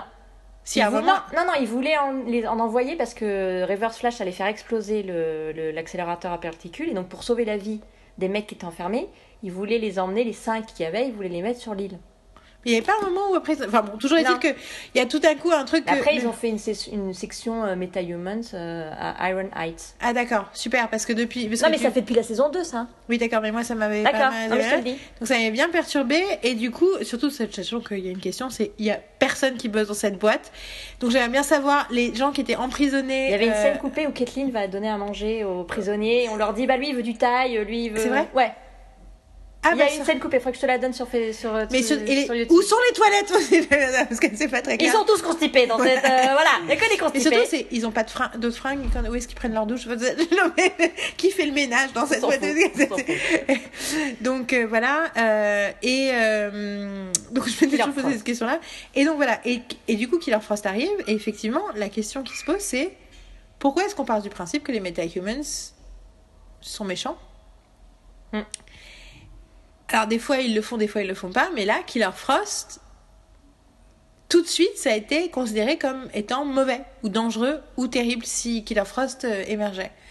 Et non seulement Killer Frost est avéré ne pas être finalement une ennemie complète à la fin parce qu'elle a fini par les aider euh, dans l'autre euh, Mhm. dans l'autre euh, dimension dans la saison précédente, mais c'est vrai qu'il y a quelque chose de enfin moi j'ai arrêté de regarder une série dont j'ai carrément oublié le titre. Tu vois, c'est pour te dire. Grimm parce que le traitement de Juliette, qui quand elle a commencé à avoir des pouvoirs de plus en plus forts, est devenue méchante, sans qu'à aucun moment ce soit justifié qu'elle soit méchante. Et t'as l'impression que c'est femme ayant un pouvoir égale méchante. Et c'est hyper perturbant parce que ils n'ont jamais cette conversation dans toute la saison Alors, 3. ils- non, mais ils l'ont un peu en saison 4. Enfin, mais toute la saison 3, tu vois, Ouais. Killer Frost, c'est automatiquement négatif. Et heureusement, et alors c'est rigolo parce que du coup Alix m'avait vraiment euh, dégoûté. Alors après, j'ai, je, je, mon- ma façon de le, de le justifier, même si je pense qu'ils auraient dû se poser la question, mais je me dis, c'est un- pas inintéressant parce que ça veut dire que ben, c'est ce qui se passe dans la société en fait.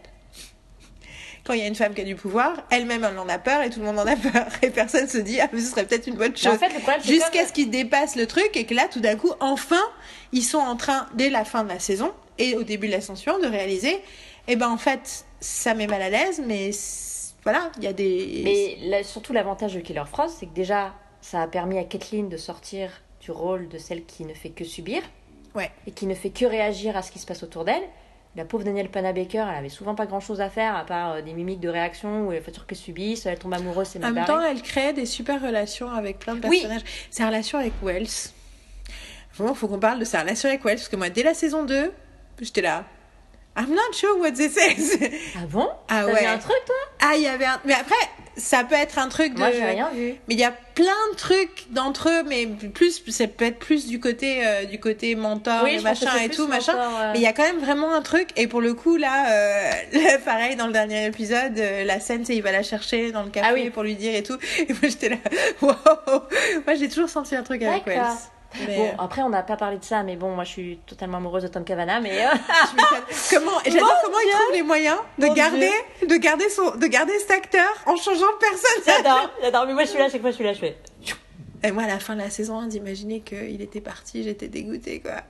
Je suis trop contente qu'ils aient trouvé le moyen de... Donc, pour ceux qui ne sachent pas, c'est juste que c'est des versions de dimensions différentes euh, du même personnage. Euh, Enfin bon, du coup, Kathleen, elle prend quand même vraiment en main les choses, même si au début elle a peur, mais euh, et à la fin j'ai vraiment aimé qu'elle dise non, je dois trouver la solution par moi-même, non, je vais pas me mettre dans une relation amoureuse. Euh, et alors pour le coup, j'avoue que j'ai j'ai pu avoir une, réponse de la part de Daniel Panebecker à une question que j'ai posée, euh, où je lui demandais justement euh, bah, que j'étais contente de voir que le personnage de Kathleen euh, évoluait. Et je lui ai dit, mais est-ce que Kathleen pourrait pas juste être célibataire? Sans mec, quoi Et elle fait, mais oui, c'est ce que j'arrête pas de dire Mais ma question, c'est Felton, il est devenu quoi? Bah, Il est reparti à Londres. Ah d'accord. Alors ça c'est aussi un gâchis de la saison 3, c'est-à-dire qu'en saison 3 ils ont un peu trop développé les personnages secondaires sans rien en faire de manière intéressante. Et il y avait quand même une bonne dynamique avec Felton. Euh, du coup quand Augustine et Tom Felton sont devenus super potes, euh, c'était génial. Ils avaient même proposé aux scénaristes de faire un univers où ils étaient, les deux personnages étaient mariés. ils ont fait une demande de mariage sur un, sur scène lors d'une convention. Enfin, c'est des, gros malades. Mais bon, on s'écarte des, des personnages féminins. C'est moche.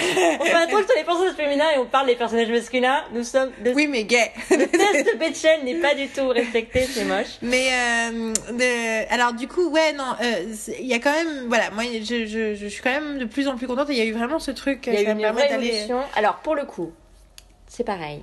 Donc euh, début de saison 4 euh, les, producteurs et showrunners de, The Flash se disent Ah oui, c'est vrai, on s'est rendu compte qu'on n'avait pas pensé depuis trois saisons à donner un agenda à Iris, à lui donner vraiment quelque chose à faire. Et puis euh, on se rend compte que c'est pas plus mal. Et puis finalement, quand Patton, elle s'en sort pas mal en, en le jouant, donc on va y aller. Eureka les mecs quoi. Eureka, euh, alléluia, vous avez découvert la.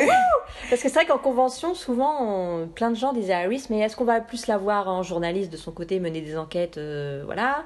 Pourquoi elle développe pas son amitié avec Kathleen? Et du coup, la pauvre, bah, tu veux quelle réponse quand Liz Patton, euh, elle n'est pas responsable de ce qui se passe, quoi. Donc elle est là, oui, des pistes, je sais pas, peut-être se passer quelque chose, mais là, franchement, depuis la saison 4, et franchement, il y a eu un épisode de The Flash. Alors, je voulais venir parce que du coup, c'est rigolo parce que je les ai regardés dans. Je sais pas si c'était l'épisode 4 de Supergirl, mais il y a un épisode de Supergirl qui se termine avec l'idée des amitiés féminines et de toutes les quatre nanas avec euh, Odette, euh, Anna Blay mm. et, euh, et les trois. Et donc Alex et Lana et. Donc Sam. c'est Sam. c'est Lana le l'auteur? Oui, c'est ça. Lana, Alex et. Lena. Lena. Lana Lang. Je suis fatiguée. Lena, Lena, Alex et Kara. Et juste après, donc il y a l'épisode 4 de Arrow. Oui. Euh, qui est l'épisode où euh, Felicity et Arrow sont ensemble, à nouveau. Et en gros, ça commence, ils ont un date. Et en fait, elle a euh, une urgence, donc elle se barre. Et elle s'excuse et lui dit c'est pas grave. Enfin, elle lui dit, elle dit ah, c'était comme ça d'être moi. Elle fait oui, c'est ça, bon, ok son euh, Curtis lui dit non non mais euh, retourne à ton date euh, donc elle lui dit de venir chez elle. Puis entre temps il se passe un truc quand il arrive elle dit qu'est-ce que tu fous là? Quand j'ai vu cet épisode je suis sûre que ça allait te plaire. Et là elle lui dit bah en fait je dois aller à tel endroit. Il lui dit euh, euh, bring back up, viens, euh, enfin, prends du renfort avec toi. Elle refuse. Du coup, il la suit parce qu'il a quand même proposé d'avoir du backup. Il la suit en se cachant pour juste au cas où. Il essaie de la protéger. Il prend dans une baston. Ça se, ça tourne pas comme c'était prévu. Passons. Elle reva dans, elle retourne, elle, retourne dans le bunker. Oui, oui, elle l'engueule. Euh, elle retourne dans le bunker. Elle se rend compte que les choses sont pires que ce qu'elle croyait. C'était à cause d'un truc qu'elle a fait.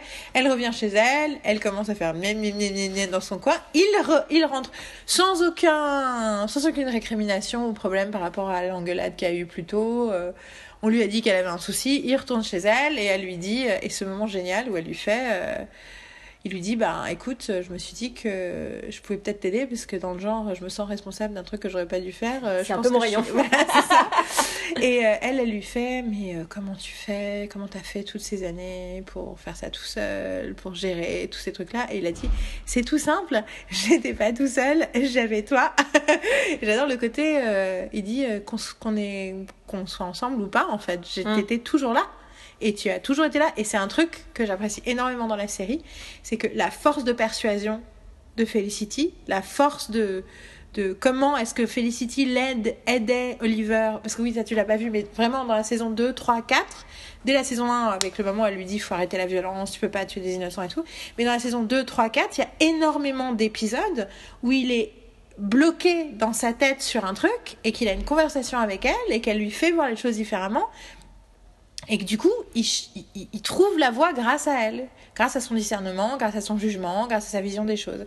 Et c'est pas tant qu'elle le prend, qu'elle le materne, que plus que il, elle, il, il, utilise son, sa vision des mmh. choses en fait il a et c'est hyper hyper pertinent parce que c'est moins le cas avec John à la limite John c'est le moment où il s'en enfin il le fait un peu mais il le fait surtout beaucoup pour lui dire tu as dit un truc à la con à Felicity tu es jaloux il faut que tu fasses quelque chose ça quand tu les maries il fait euh, ouais. putain ça fait 6 enfin, ans ça fait 6 ans ça fait 6 ans il a vraiment tout fait ce qui, tout ce qu'il pouvait, autant que possible. Et dès le début, il était là. Mm -hmm.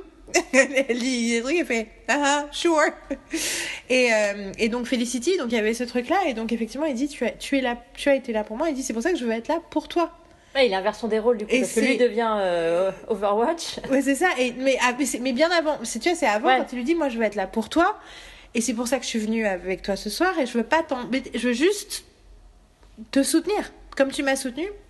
Et elle lui dit bah ok bah si t'étais à ma place qu'est-ce que tu me dirais? Elle dit bah tu me dirais tu dirais que je dirais que je voilà euh, que euh, ben oui c'est grave le passé mais ce qui est important c'est l'avenir et ce qu'on fait demain et ce qu'on machin et là elle fait putain euh, je suis un, je suis smart et lui il fait so smart la façon dont tu le dis avec des yeux plein d'amour t'es là j'adore ce type j'adore ce personnage et euh, et effectivement, à la fin, il se met en Overwatch pour, les, pour la soutenir. Et puis, par exemple, elle dit Je suis désolée, je dois encore partir. Elle lui dit Mais non, pas du tout, je suis non, super puis dans fière. Cet, dans cet épisode-là, ils ont mis vachement en avant aussi Dina. Oui. Qui était un peu mise en avant. Et ils, sont, ils ont aussi mis en avant la Laurel euh, de Earth 2. Oui. Donc, c'était vraiment un épisode qui mettait en avant plus les personnages féminins en et manière leur dynamique, générale dans, et leur dynamique avec les autres et la façon dont elles sont respectées ou pas et soutenues ou pas. Et mais euh, ce que j'ai trouvé génial, c'est qu'ils ont absolument pas décidé de faire une trame euh, Oliver, ça le fait chier de Ouais. sentir tout seul et Ah oui, pas possible. Pas Non, du tout. Et ça, c'est un truc. Et du coup, c'est vraiment c'est le, le, le, le mode mode mode d'emploi. Comment être un bon boyfriend. Comment soutenir ta femme Et, qui a une euh, carrière quoi. et Qui un truc qui se passe à côté avec John et Lila depuis Ouais. trois saisons. Et hein. dans The Flash, pareil, enfin, Iris et Barry, ils sont partenaires. Ouais. Enfin, il dit We are the Flash. Oui, c'est ce truc quand elle lui dit nous Et sommes pareil, le à un Flash. moment donné, il revient et genre, il revient. c'est- Moi, quand il est parti, je me suis dit, mais Iris, ça va lui faire la gueule, quoi. Il est parti, il lui a rien dit. Il fait, bah, je me casse. euh. Et donc, cette fameuse scène où ils sont en thérapie de couple, c'est quand même vraiment très très drôle. Et à un moment donné, il lui dit clairement, il lui dit, mais genre, pourquoi on a besoin de thérapie? On est le golden couple. Et là, elle lui dit, mais le cri du cœur, mais tu m'as abandonné, quoi. J'étais là, mais ouais, putain, en fait, j'adore quand Iris est en colère contre, contre Barry. Eh, J'adore quand c'est agréable. et qu'elle et le met face à ses responsabilités. Et, lui, il lui dit, bah ouais, c'est vrai que j'ai pas du tout pensé à ce que t'avais vécu, en fait. Parce qu'il est revenu tellement joyeux, Ouais. tellement heureux d'avoir fait la paix, que finalement, c'est elle qui a souffert. Et pareil, je trouvais ça tellement justifié et cohérent qu'elle ait peur qu'on essaie de le faire revenir. Parce que si ça rate. Enfin, je trouvais ça hyper pertinent. euh, C'est ça, pertinent. Ils sont pertinents, C'était- ils prennent leur nana au C'était sérieux. vraiment pertinent et, et j'ai pas vu. Il y en a peut-être qu'il y en a qui ont trouvé oh elle est chiante, elle fait chier. elle Oui, fait non, mais nanas. on s'en fout de ceux-là, parce que vraiment on les écoute pas. Mais pour moi c'était. Ces gens qui n'existent pas, qu'on vient d'inventer, ils sont pour moi c'était hyper logique. Elle était obligée de s'accrocher au fait qu'il fallait qu'elle avance, il fallait qu'elle continue Oui, bien sûr. et que ça si ça allait rater, bah ce serait encore pire. Ouais. Et, euh, Et, euh, et du coup, donc c'était l'épisode 4 de Arrow. L'épisode 5 de The Flash, c'est Girls Night Out. ah génial. Où alors déjà j'adore que Felicity débarque et où t'as les, les, les meufs qui se retrouvent à faire leur soirée. Alors je, en parler pendant des heures, mais il est juste excellent, il est oui. drôle, il est Le sympathique. seul épisode où The Flash n'a pas la tenue de The Flash de toute la série. Et j'avoue que même lui, même The Flash bourré, c'était Ah, très très très c'est drôle. absolument génial. Il y a tellement et puis même Daddy Joe qui flippe d'être père à nouveau, c'est tellement mignon. Je veux dire la scène où ils sont dans la prison et que Oui, à parler et que tu vois et là tu fais non mais c'est pas possible. Et alors les filles, les filles qui sauvent le truc, c'est absolument génial parce que les mecs sont totalement bourrés. Ils ont après ils sont en prison, ils ont plus leur téléphone. Du coup c'est la misère. Mais et elles elles doivent et- et- régler et- le mais problème. tout le truc avec Killer Frost me fait quand même super rire. La façon dont Killer Frost fait, Ouais. elle passe de Caitlyn à Killer Et Frost. puis là, là, mais c'est quoi cette tenue de merde Elle. Et là, on découvre, on découvre Amounette, euh, qui est un personnage euh, absolument génial. Et, et puis pareil, il y a eu... ah, C'est vrai que ce que j'adore dans la Reverse aussi, c'est que tous les scénaristes sont fans de Doctor Who et qu'il y a toujours des, des petites références à Doctor Who Alors, pareil, partout. je me demande, est-ce que tu sais s'ils sont fans de Buffy? Parce que je te Si, jure, il y a fans- un nombre de, mots où je, suis- où je suis là. Non, mais ils sont fans de Buffy puisqu'au moment du crossover musical entre euh, Buffy, entre Oui. lapsus, entre Supergirl et, euh, et Flash euh, la saison dernière, ils ont pas arrêté de dire que dans leur tête, le golden, enfin le, le, Oui, le summum, c'était Dans, le... dans- à mon sens, completely failed.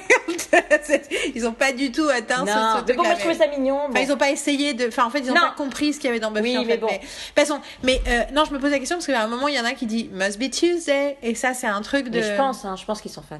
Il y a dans, l'épi- dans la saison 6, t'as un moment où t'as Kid Dawn qui disparaît, où t'as Buffy qui fait Buffy, Dawn got kidnapped, must be Tuesday. Et un des trucs, c'est que le mardi, c'était le jour de Mm. diffusion de la série.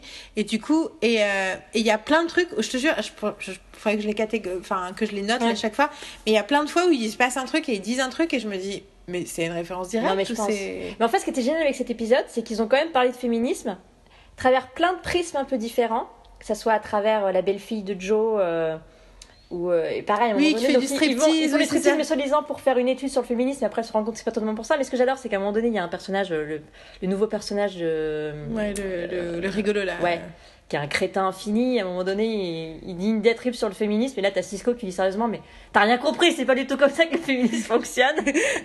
et j'adore. Et pareil, les premières réflexions qu'ils font de l'épisode euh, hyper féministe, c'est pour parler du prochain docteur de Doctor Who qui est une femme. Et je trouvais ça génial, il y avait plein de trucs, et euh, pareil, à un moment, Tu les sentais meufs, que ça, c'était. les meufs qui se font Tu un... sentais que cette série d'épisodes, c'était les séries, l'épisode Ouais. euh, post-Weinstein, quoi. Le côté. euh, Enfin, pas. Tu vois, je pense Oh, que c'est des trucs. que ouais, ils ont peut-être que- entre temps. Oui, c'est ça. Non mais, je- non, mais je pense qu'ils avaient avancé sur le truc, mais que le moment où ils étaient en train Non, parce que. le- de le tourner, de le machin, tu vois, la- le dernier draft, c'était le moment où c'était ressorti et que Et du coup, ils ont. Et ce qui était marrant, c'est que euh, en plus, non, cet épisode-là a été diffusé avant qu'il y ait le problème avec Kreisberg, Kreisberg, je crois. Je crois, je sais pas parce que ils ont diffusé, euh, ça doit être, c'est le cinquième épisode, donc c'est début novembre. Mais ce qui est très drôle, c'est qu'à un moment donné, donc il y a toutes les filles qui, donc, qui, qui font un team-up pour sauver euh, la journée, quoi. Et pour donner du courage, elles se mettent les poings et comme ça, elles font hashtag féminisme. J'étais morte de rire. c'est là, je fais putain, mais ça faisait, ça faisait euh, trois saisons que j'attendais ça, enfin quatre saisons que j'attendais ça dans The Flash. Et l'épisode suivant de l'épisode 6 de Legends, Ouais.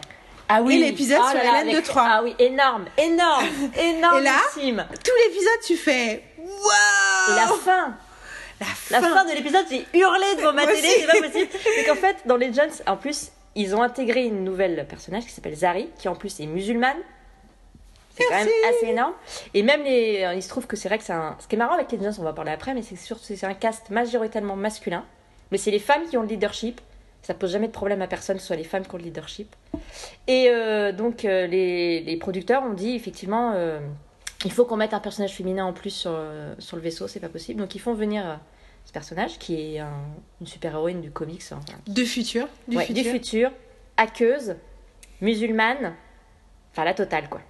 Et elle, elle est pas trop pour suivre les règles et tout, donc elle est, so- elle est, elle est censée remettre Hélène de Troyes euh, dans, son, dans son époque, sauf qu'Hélène de Troyes, elle est saoulée parce que quand elle va revenir, elle va être dans un monde où les hommes dominent tout, elle va encore être. euh, C'est même pas que ça, elle, depuis le début, elle a été torturée toute sa Oui, vie parce qu'elle a été enfermée dans une tour parce que les hommes se battaient pour elle alors que elle, elle, est jamais pour rien et elle est voilà. Et donc du Et d'ailleurs, coup, t'as remarqué, tous les hommes, enfin sauf Stein, ils sont tous sensibles ouais, à son charme, mais pas Sarah.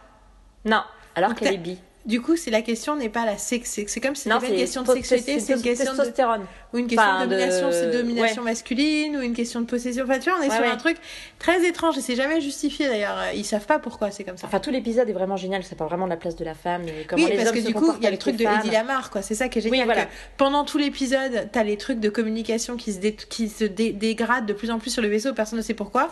Et en fait, c'est parce que la présence d'Hélène de Troyes dans le Hollywood des années 20 a déraillé la carrière d'Eddie Lamar. Eddie Lamar, star du cinéma dans les années 40, pendant la guerre, a décidé de d'utiliser aussi toutes ses capacités euh, de Et mathématicienne. Stein, qui est, un- qui est- qui est admiratif et amoureux d'elle depuis qu'il est enfant, qui arrive à la remotiver. Enfin, et la meuf, elle est super Mais, intelligente en mais, plus. mais non, mais et surtout, je sais pas- je sais pas, en fait, tu sais, c'est, je sais pas si t'as regardé John Carter? Non. Mais euh, dans la deuxième saison de Carter, la méchante, elle est basée sur Eddie Lamar. D'accord. Parce que, mais ce que ce qu'il dit, c'est vrai, Eddie Lamar est la responsable. Enfin, fait ça, de, de rappeler que c'est une star d'Hollywood qui a changé. Enfin, qui, en gros, la technologie qu'on utilise sur, nos, sur les, télé- les, les téléphones cellulaires, c'est elle qui l'a inventée pour aider l'effort de guerre dans les années 40, mais il lui aurait jamais donné cette opportunité-là si elle n'avait pas été une star de cinéma. Et donc, c'est génial, mais c'est génial d'avoir pensé, tiens, en, en filigrane de tout ça, on a les trucs de communication qui se détruisent. Pourquoi? Ah merde, parce qu'on a planté la carrière de cette starlet Ouais, ouais. Non, mais c'est qui n'est pas du tout anodine vu qu'elle va avoir une influence sur toute l'histoire. Donc tout l'épisode est génial. Et fin de l'épisode, donc euh, Zari doit ramener Hélène de Troyes dans son époque. Sauf que elle, elle, elle veut pas, elle veut pas ramener Hélène. euh, elle dit c'est dégueulasse, elle va vivre un truc de merde, euh, c'est bon quoi. Et donc comme elle est hackeuse, elle décide de contrecarrer le truc sans foutre le bordel dans la, dans la ligne temporelle. Et donc elle dit je vais, je vais ramener Hélène à son époque, mais pas à Troyes. Sur une île où Et il y a sur, et sur une île, et là tu vois l'île, tu vois l'île, tu fais Oh putain les gars, non, non, vous allez pas faire ça et tout. Et elle fait Oui, c'est une île, elle fait genre cerise sur le gâteau. Il n'y a pas un seul homme sur cette île. Et elle la dépose, et là tu vois, t'es Miskira. Et putain, mais j'ai hurlé quoi. Sérieusement, j'ai hurlé. Je sais pas si elle parle des. Amazones d'ailleurs. Bah, elle, dit, elle dit que les femmes, elle parle pas, elle dit pas spécialement le mot Amazon. Et en plus, le, le, vraiment le, la topographie de l'île, c'est la même à peu près que dans le film. Ouais, Donc il y a vraiment un lien, c'est vraiment un lien avec. Oui, euh, ils ont vraiment. et il y euh, avait déjà eu un lien en plus entre euh, Wonder Woman et Supergirl, puisqu'il y avait un spot publicitaire pour Wonder Woman, je sais pas si tu l'as vu, où en fait elles sont dans le bar, et t'as Kara qui arrive et qui dit ah, J'ai des super bottes et tout, et en fait elle a les bottes de Wonder Woman. Donc il y avait déjà, tu l'avais pas vu cette pub? Bah je te la donnerai. Ah, Sierra avait encore des trucs à m'envoyer. Donc là, on a parlé des meufs. Attends, donc, mais euh, attends, on a oublié un truc, on a quand même oublié de parler de, Vas-y. de Alex, euh, de Sandverse et de la place Voilà. de la communauté LGBT euh, Voilà, vas-y. dans Supergirl. Parce qu'il n'y a pas que des meufs, il y a des meufs. lesbienne Et ce qui est génial, c'est que. Alors, ils n'avaient pas pensé au départ à faire spécialement d'Alex un personnage de lesbienne. C'est arrivé en saison 2. Quand ils l'ont annoncé à l'actrice, elle été- en fait, elle, est... elle avait peur qu'il fasse un peu n'importe comment, que ça arrive un peu comme un cheveu sur la soupe. Ils lui ont bien expliqué. C'est elle euh, qui a participé au casting de celle qui allait devenir sa partenaire. T'as même son mec, son mari, qui lui a dit non mais faut que ce soit elle, c'est avec elle que je te vois, elle est trop belle et tout, c'est avec elle que je veux que t'aies une histoire et tout. Ils ont fait tout un truc. Et donc euh, c'est Floriana Lima euh, qui joue. Mais elle a eu un contrat que d'un an. En fait, parce que moi, l'actrice qui joue Alex, je l'adore depuis. Ah, mais- Je l'adore depuis Grey's Anatomy. Non mais en moi fait. elle me fait J'ai pleurer. regardé cette horrible série qui s'appelait Taxi, dans laquelle elle a joué, qui est un remake américain produit par des Français, qui est genre du film mais version américaine. C'est horrible, c'est. Mais j'ai regardé tous les épisodes juste à cause d'elle. Enfin moi toutes les scènes. Et donc ce qui est génial, c'est qu'il traite ce que on ne, je pense qu'on avait quasiment jamais vu dans une série. En tout cas dans une série qui est euh, pour des enfants, des ados. La question du coming out et de ce que ça implique pour la personne qui se rend compte qu'elle est lesbienne ou qu'elle est gay ou que, enfin tout ce tout ce qu'on veut. Enfin, Buffy l'a un peu fait, hein, mais. Hmm Buffy l'a un peu fait, hein, mais. Sur quelques épisodes. C'est Oui. un peu plus anecdotique que dans. Mais là, en fait, il y a vraiment eu un vraiment, épisode hein. entier où c'est vraiment toute la question du coming out. Ouais. Et en plus, le fait qu'il bah, faut qu'elle en prenne conscience, qu'elle a peur d'en prendre conscience, comment elle va l'annoncer, que euh, c'est pas juste un outil scénaristique le fait qu'elle soit lesbienne, ça raconte vraiment quelque chose sur son personnage. Ça explique des choses sur son personnage. C'est, elle a une part d'ombre de son Et personnage qui tout d'un couple- coup a du sens. Leur couple est juste génial, il est traité comme n'importe quel couple serait traité, il est traité avec humanité, euh, pertinence. Et ce qui est, alors évidemment, ce qui est dommage, c'est que l'actrice n'a été engagée que pour un contrat d'un an, qu'elle a été engagée après sur une autre série, qu'elle était plus que dispo que pour que 5 épisodes pour la saison 3. Si je me posais la question, en fait, moi je croyais qu'elle allait revenir. Je pensais que c'était juste un faux break-up pour montrer avec tout le machin. Non, en fait, elle est plus dispo. Et là, je me suis dit, aïe aïe aïe, qui- comment ils vont faire la fin, quoi? J'avais peur Parce qu'elle que se j'avais fasse peur tuer. qu'elle se fasse tuer. Le classique de quand il y a des personnages de. Parce que c'est vrai que souvent, les personnages de lesbiennes. En fait, non. Enfin, oui, mais c'est juste qu'il y a très très très peu de personnages Oui, lesbiennes. et qu'en plus, Donc, souvent, c'est elles se font tuer. voilà, Enfin, c'est bon, c'est quand même c'est gênant. Et là, ils ont vraiment traité le truc. Pareil, en plus, ils ont, ils ont aussi traité la question de l'acceptation ou pas de l'homosexualité donc euh, de Maggie par son père avec un épisode super touchant Ouais. où ça explique beaucoup de choses sur le personnage aussi. Donc ça rend hommage au personnage. Il va partir, mais on lui rend hommage. Et le fait que la question de la rupture soit la question de la maternité, qui n'est pas un gadget non plus, parce qu'elles ont décidé de se marier assez vite et finalement elles n'ont pas discuté non plus de ce qu'elles voulaient euh, au futur, de leur, où voulait leur relation. Et le fait que ben, l'une veut des enfants et l'autre n'en veut pas, et qu'aucune des deux ne va changer d'avis, et qu'aucune des deux ne veut que l'autre ne change d'avis, enfin, ne veut forcer l'autre à changer d'avis. Je trouve ça super touchant. Et la façon dont ça s'est fait, enfin, moi j'ai fait- j'ai pleuré, mais j'arrête pas de pleurer. De toute façon, à chaque fois que je vois Alex Je Mais pleure. Je l'adore. Mais elle a, une J'adore cette humani- actrice. elle a une humanité, elle a un truc. Et puis sur Twitter, elle est tellement adorable. Enfin, je veux dire, Non, mais c'est, je suis tout à fait d'accord. Après, moi, c'est rigolo parce que David m'a dit hier soir euh, que le fait que dans Crazy Ex-Girlfriend, tu regardes Crazy Ex-Girlfriend, hein, que dans Crazy Ex-Girlfriend et dans, et dans Supergirl, les deux couples Oui, ah oui, LGBT. je me suis fait Et la alors, c'est très rigolo parce que moi, j'ai failli dire à David, ouais, peut-être qu'ils savent pas. Et moi, je fais, ah oui, ils sont sur la même chaîne. mais que les Je deux couples LGBT euh, se séparent à cause de, des enfants. Euh, voilà.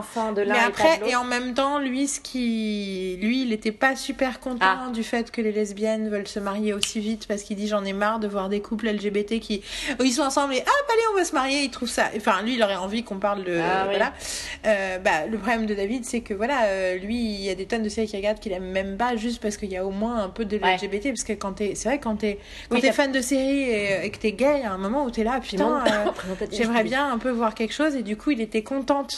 Il était content qu'il se marie pas. Par contre le fait que ce soit à nouveau la question des enfants, il trouvait ça voilà dommage. Mais euh, je pense que voilà on a vraiment envie de voir. euh, Non, mais ce qui est génial, c'est que. Alex en plus, des- Alex. des, nouvelles non, mais en nanas plus, quoi. ben, Alex, elle casse, c'est qu'elle est. Crossover, coup d'un soir Sarah. avec Sarah. Mais- C'était trop bien ça. du coup, c'est génial. Et comment que- Sarah elle est cool. Mais oui, mais du coup, c'est génial parce que. Elle va pas arrêter d'être lesbienne, elle va pas arrêter d'avoir des sentiments et de rencontrer quelqu'un parce que c'est fini avec Maggie. Ouais mais moi je suis moi Et j'ai hâte de voir Et ça. c- donc ça va se développer, ça va continuer, il va y avoir des choses. Et, et puis la relation entre, entre, entre les sœurs, enfin les sœurs Danvers, enfin, moi je suis trop fan quoi. Non mais j'adore aussi, j'adore le fait que Et tout l'épisode qui centré toutes les toutes les, les, re- les reproches oui le truc où elles sont moi alors Où moi, elles sont ados là. moi je regarde ça je fais OK et cette série là elle existe quand? J'adore. En fait, c'est une série- Autant Smallville, ça m'a saoulé. Mais oui, mais ça, autant ça, je veux la Oui, mais tu voir. vois, mais c'est un série hommage à, Smallville du début parce que Oui, ça se passe, ça se passe au lycée. euh, Oui, mais moi, je veux voir cette série-là. Smallville, ça me saoulait. Ça, ça, ça m'intéresse. Ah, mais c'est Je génial. voir, euh, suivre les, les jeunes années de Supergirl, mais je suis pour quoi. Le spin-off, vous signez tout de suite avec ces actrices-là, ça me va très bien. Mais euh, ouais, donc euh, il y, a, y a plein, voilà, il y a plein d'autres personnages féminins. Mais alors voilà, on va faire la transition. Euh, parlons un petit peu des personnages féminins de. Bah, parlons du coup directement du chapitre 9 qui est l'effet What the fuck, c'est-à-dire l'effet Legends of Tomorrow. La série, C'est un miracle cette série en fait. Enfin, c'est juste La saison 1 était une merde Non, mais comment tu peux expliquer à quelqu'un pourquoi il faudrait, pourquoi il faudrait, ou pourquoi tu regardes Legends of En Tomorrow Legends of Tomorrow, c'est pas compliqué. Tu regardes l'épisode et t'es mort de rire. Tu tries trois fois ou dix fois par épisode. What the fuck? À chaque fois, ils sont borderline avec le ridicule le plus ridicule du monde entier. Ils jouent mais un peu bizarrement aussi des fois les Ouais, acteurs. il y a des mais trucs mais bizarres. part, je m'en il fous. y a des trucs bizarres. Mais c'est une bande de misfits et t'es à fond avec eux. Ils ont des super relations entre eux. C'est une femme qui mène le truc. Ça pose pas de Ça, problème. J'avoue que la décision de faire de Sarah la capitaine, Et moi, ça, ça change, moi, ça a changé la, ça a changé la mais série oui, en fait. Mais en fait, ils l'ont dit. euh, Ce qu'ils ont dit, le problème, c'est que Rip, c'était un rabat-joie. C'est-à-dire que toute la première saison, il arrêtait pas de leur dire euh, non mais il faut faire ça, il faut faire ça, il faut faire ça, faut pas. Et ils se sont dit non mais c'était un problème. Et j'ai adoré l'évolution de Rip là, Moi non dans cette saison, c'est je, fais- je suis là. Mais pourquoi il est devenu Non. désagréable? Qu'est-ce que Non, c'est quoi son problème? Ils en font n'importe quoi, je sais pas ce qu'ils en font, mais il va falloir qu'ils règlent le problème. Parce que Arthur Darville, quand même, moi je l'aime, donc je veux qu'il revienne, mais normal. Autant en saison 2, il m'a fait rire et tout. Mais ce que j'ai adoré saison en 2, saison était 2, bien. c'est l'épisode méta, quand Rip est de- scénariste dans les années 60. Ah oui, c'est génial. Et qui fait film. un film et qui dit Non, mais de toute façon, le méchant, il était pourri. Parce qu'en fait, ils parlent du méchant qu'ils ont fait eux en saison 1 qui était pourri. Et tout cet épisode était méta sur le fait qu'ils expliquent pourquoi leur saison 1 était pourrie. Et je trouvais ça d'une intelligence. Et il y a tellement d'épisodes. de- Moi, je trouve qu'il y a des épisodes cultes, enfin, des trucs où t'es mort de rire. Et par exemple, cette saison, l'épisode d'Halloween qui revisite l'enfance de Ray Palmer, C'est assez il est bon. absolument génial. Il est non non c'est super et euh, j'adore les personnages les relations entre les personnages alors je- et aussi il y a le côté what the fuck pour Mais moi oui. qui est je, que je t'ai dit tout à l'heure hors antenne qui est euh, l'effet Wentworth Miller le côté quand il est dans The Flash avec Dominique Purcell j'étais là mais c'est quoi? C'est n'importe quoi alors petit à petit il a commencé à plus m'intéresser parce qu'avec sa sœur Oui, et tout et tout machin mais du coup, j'étais quand même là, mais il, il joue bizarrement, mais c'est chelou et tout. Je te jure, pilote Legends of Tomorrow, j'étais là. En fait, je suis amoureuse de Wentworth Miller. c'est ma partie préférée. Je le trouvais tellement bien dans la saison 1. J'étais, c'était mon encre. euh, qui est tout simplement par le Moi, fait ça que, toujours comme d'habitude, en hein, non mais oui, oui, mais sauf que bah voilà. Pourquoi est-ce que Sarah, Wentworth- mais moi, Sarah, je pourquoi la est-ce que, pourquoi est-ce Wentworth. Miller Pourquoi est-ce que Jonathan Miller il me plaisait? Tout son ancrage, c'est quoi? C'est Sarah. il tombe amoureux de Sarah en fait. Euh, après, en plus, ce est génial, c'est qu'il tombe amoureux sans essayer de la, de la choper. Qui est encore mieux. Mais dès le premier épisode où il se retrouve, et de toute façon, dès le premier épisode où il se retrouve dans le bar dans les années 70 et elle, elle commence à danser et lui commence à être à Dominique Verset, commence à picoler et lui il fait oh ça va être drôle et tout. Et quand, et quand- enfin tu vois, dès, dès ce moment-là, tu sens que eux c'est les trois, euh, les, les, les trois dangereux et que, et qu'ils sont pas comme les autres et que ça, ça va être euh, ça va être rock'n'roll quoi et tout son tout son rapport à Sarah toute la façon dont il lui parle c'est vraiment Non, hyper touchant Sarah depuis, depuis le départ, hein, donc c'est un personnage bisexuel. Et ça pose aucun problème. Ils en parlent en plus, ils disent clairement qu'elle est bisexuelle. Et on la montre avec. Bon, et plus avec des femmes en ce moment, mais c'est absolument génial, ça fait plaisir à voir. Et moi, ce que j'aime bien, c'est que c'est vrai que ces épisodes où c'est chaque époque différente, du coup, moi, ça me fait penser à Doctor Who, forcément. D'ailleurs, dans première saison, euh, Arthur Darville, euh, il y avait un téléphone dans le. Enfin, ça faisait vraiment très euh, tardis. Enfin, il y avait un truc très, euh, très Doctor Who euh. J'aime bien aussi d'un vaisseau spatial. C'est un des trucs que j'adorais dans le crossover de l'année dernière quand t'avais tous les gens des. Déjà, déjà, John, chaque fois qu'il voit The Flash, il a une crise cardiaque. Mais alors là, quand il a vu le vaisseau spatial, il dit, je vous dis déjà, je vous ai déjà dit pourquoi je prenais pas de drogue, que je voulais pas voir des trucs bizarres. Et là, genre, Thea qui se retrouve dans, qui se dit, quoi, comment ça on est dans un vaisseau spatial? Puis elle a le spatio, le vaisseau spatio-temporel et, le, et j'adorais. Euh, et en fait, c'est rigolo parce que les personnages reflètent l'engouement dans le crossover, justement, donc de pareil de l'année dernière où t'as Felicity, euh, enfin tout le monde, la réaction de tout le monde à Supergirl quand elle dit, qu'elle dit pourquoi tu t'appelles Supergirl? Ah oui Et lui il fait vas-y monte, elle fait ok et elle s'envole. It's kind of hot. et j'adore parce qu'elle s'envole et elle fait avec ses yeux, tu fais ok, ok. I'm convinced. Bon, il y a Et, que Oliver qui est un peu sur sa réserve. Parce oui, que mais, justement, euh, mais pour, et d'ailleurs, pour des raisons euh, qui sont pas. Enfin, il se Oui. rend compte lui-même de la, du fait que ces raisons sont connes, en fait. Mais c'est rigolo parce que t'as et Felicity qui est. euh, Felicity et Cisco qui sont là. Nous, c'est nous On y va, c'est on dit proms sur la, C'est la machine à remonter le temps parce qu'on a le droit avant les autres parce que c'est nous les geeks et nous on en a toujours Mais rêvé. c'est ça aussi que j'aime aussi, c'est que c'est des, c'est des geeks assumés. Ah c'est ça, mais c'est C'est tous des c'est nerds. ça que j'adore dans la Rover, c'est que c'est des nerds, c'est des geeks et ils sont à fond. Et c'est les nerds qu'on tapait à l'école et qui maintenant sauvent le monde. Et Ouais. c'est devenu la culture geek maintenant, c'est-à-dire que la culture ça. geek il y a très longtemps c'était dénigré et maintenant c'est celle qui gouverne Hollywood. Et c'est non mais il y Et a c'est dans, dans le ça. crossover le dernier de cette année là, il y avait plein de trucs comme ça où j'ai dit mais quelle bande de nerds. D'ailleurs, je Moi j'adore, d'ailleurs quand Cisco euh, pilote le, le, le Wave Rider, il a Je pilote un spatio il, est- il comme un fou, il n'en peut plus.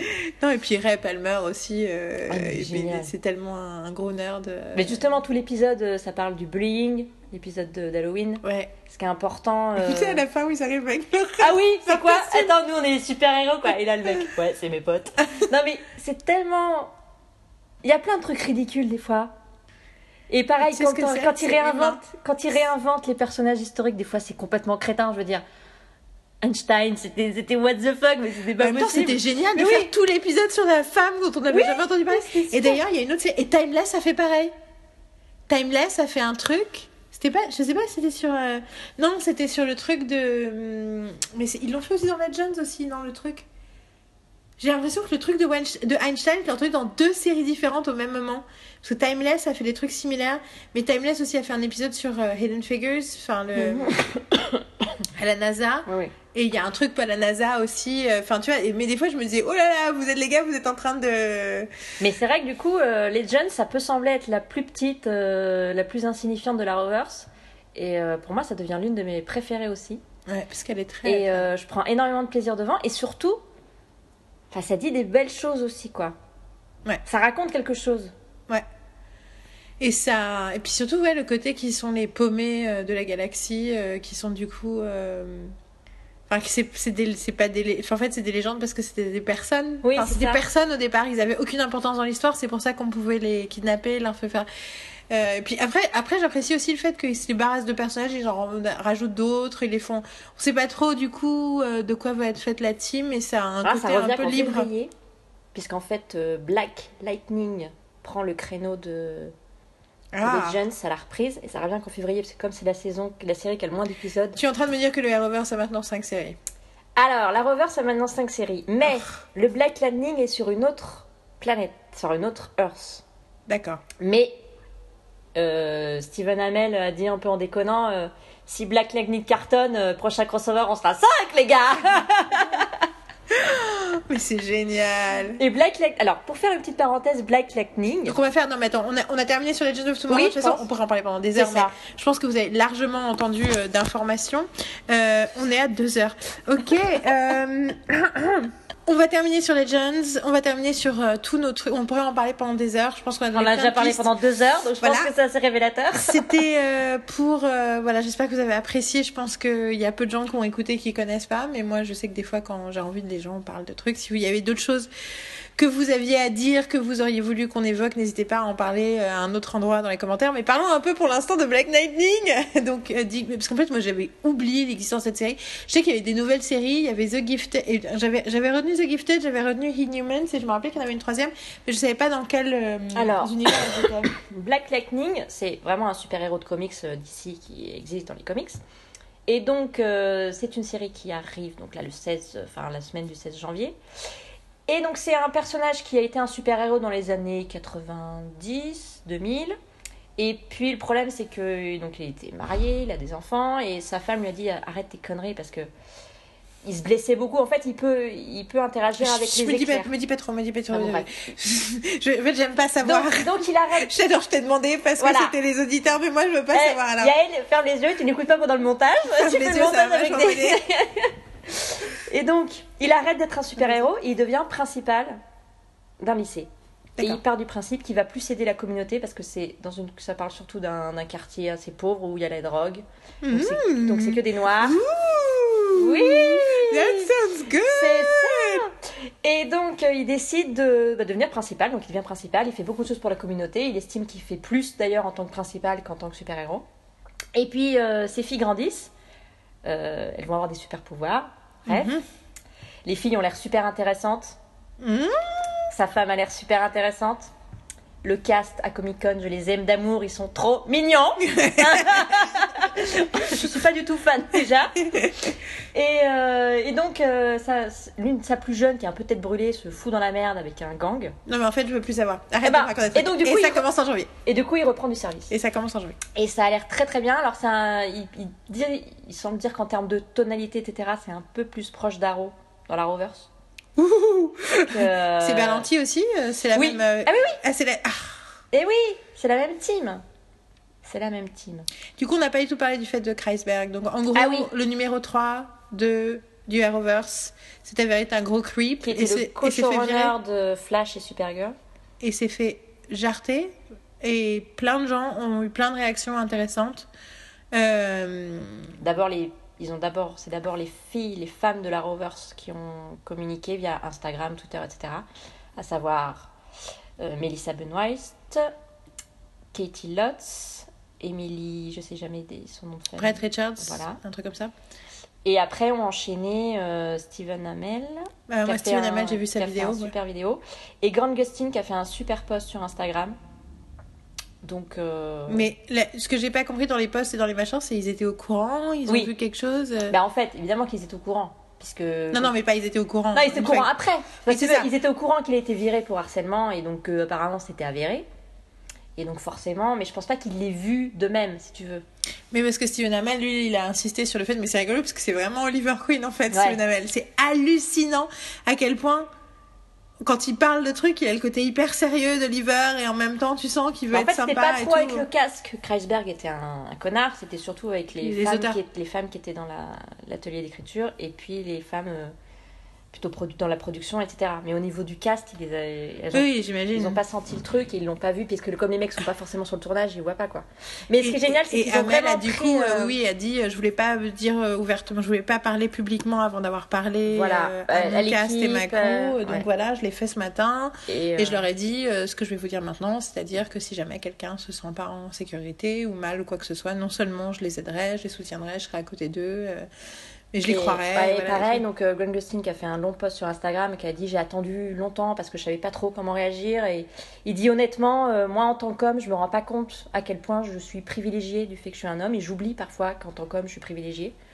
Il a vraiment pris conscience de tout ça et là je l'ai encore vu récemment euh, sur Instagram et il réagissait encore à un truc et euh, il répondait à un commentaire d'un mec où il dit ah c'était par rapport à l'acteur Baldoni de, de Jane the Virgin tu sais qui a fait un TED Talk euh, Oui, oui, oui, oui, tu l'as vu, ce truc non j'ai pas encore vu Attention, tu regardes avec des Kleenex à côté. oui oui oui J'ai Pleuré. voilà donc euh, Il a fait un TED Talk incroyable. Donc, Justin Baldoni a fait Voilà. un TED Talk sur le fait d'être, d'arrêter d'essayer d'être euh, Masculiniste, mec, enfin- voilà, sur la toxicité de la masculinité. Et donc, euh, Grant Gustin partage euh, une- un, un bout de ça sur son Instagram. Il y a des commentaires, un peu de mecs énervés ou je sais pas quoi. Et là, il lui dit, euh, il dit, il dit à un mec, écoute, si tu réagis comme ça, ça veut dire que tu fais partie du problème et pas de la solution. Donc le mec derrière s'énerve. Il lui répond, non mais, il lui dit non. Traiter euh, des- les femmes comme, comme on le fait et les sexualiser à mort, ce n'est pas ça être un mec. Et il fait, j'ai jamais dit que t'étais une horrible personne. Enfin, tu vois.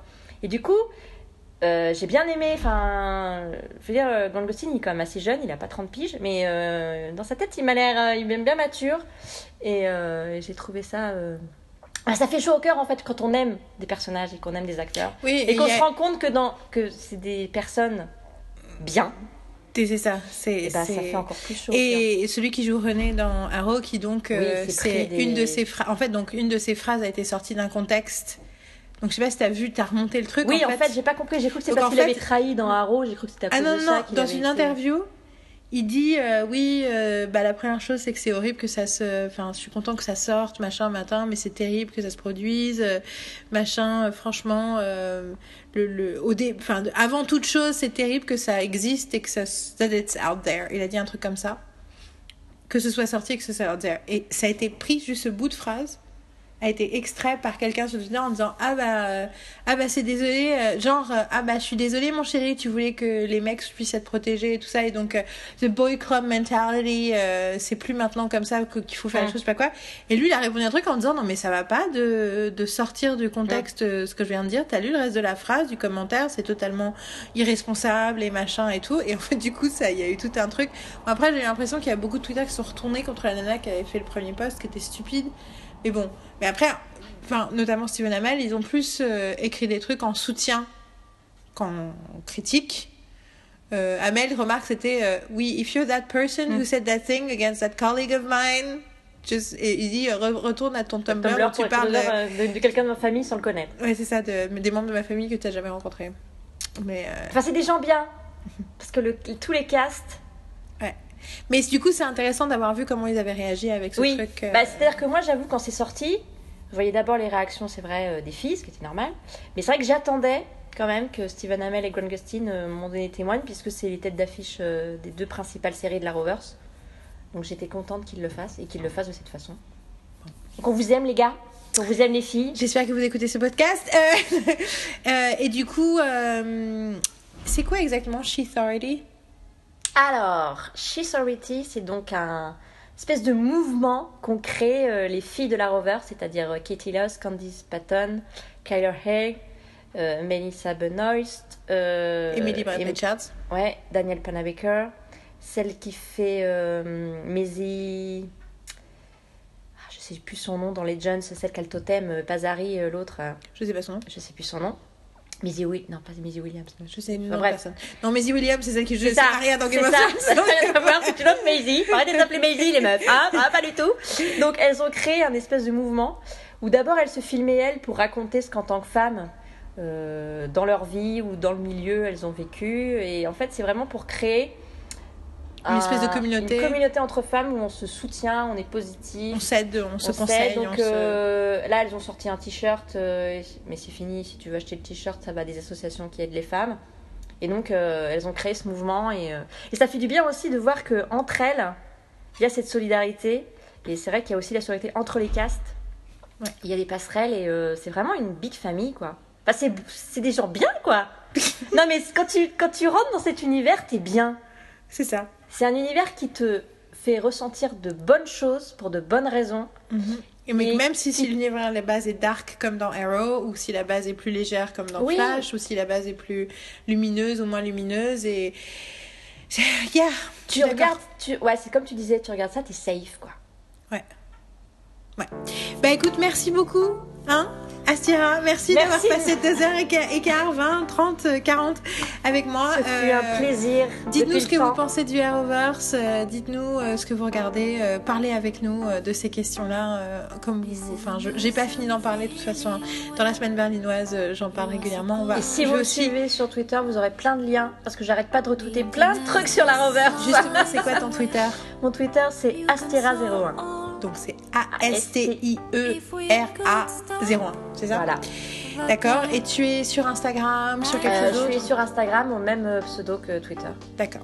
Bah écoute, euh, je conseille à tout le monde de suivre, c'est- c'est un plaisir.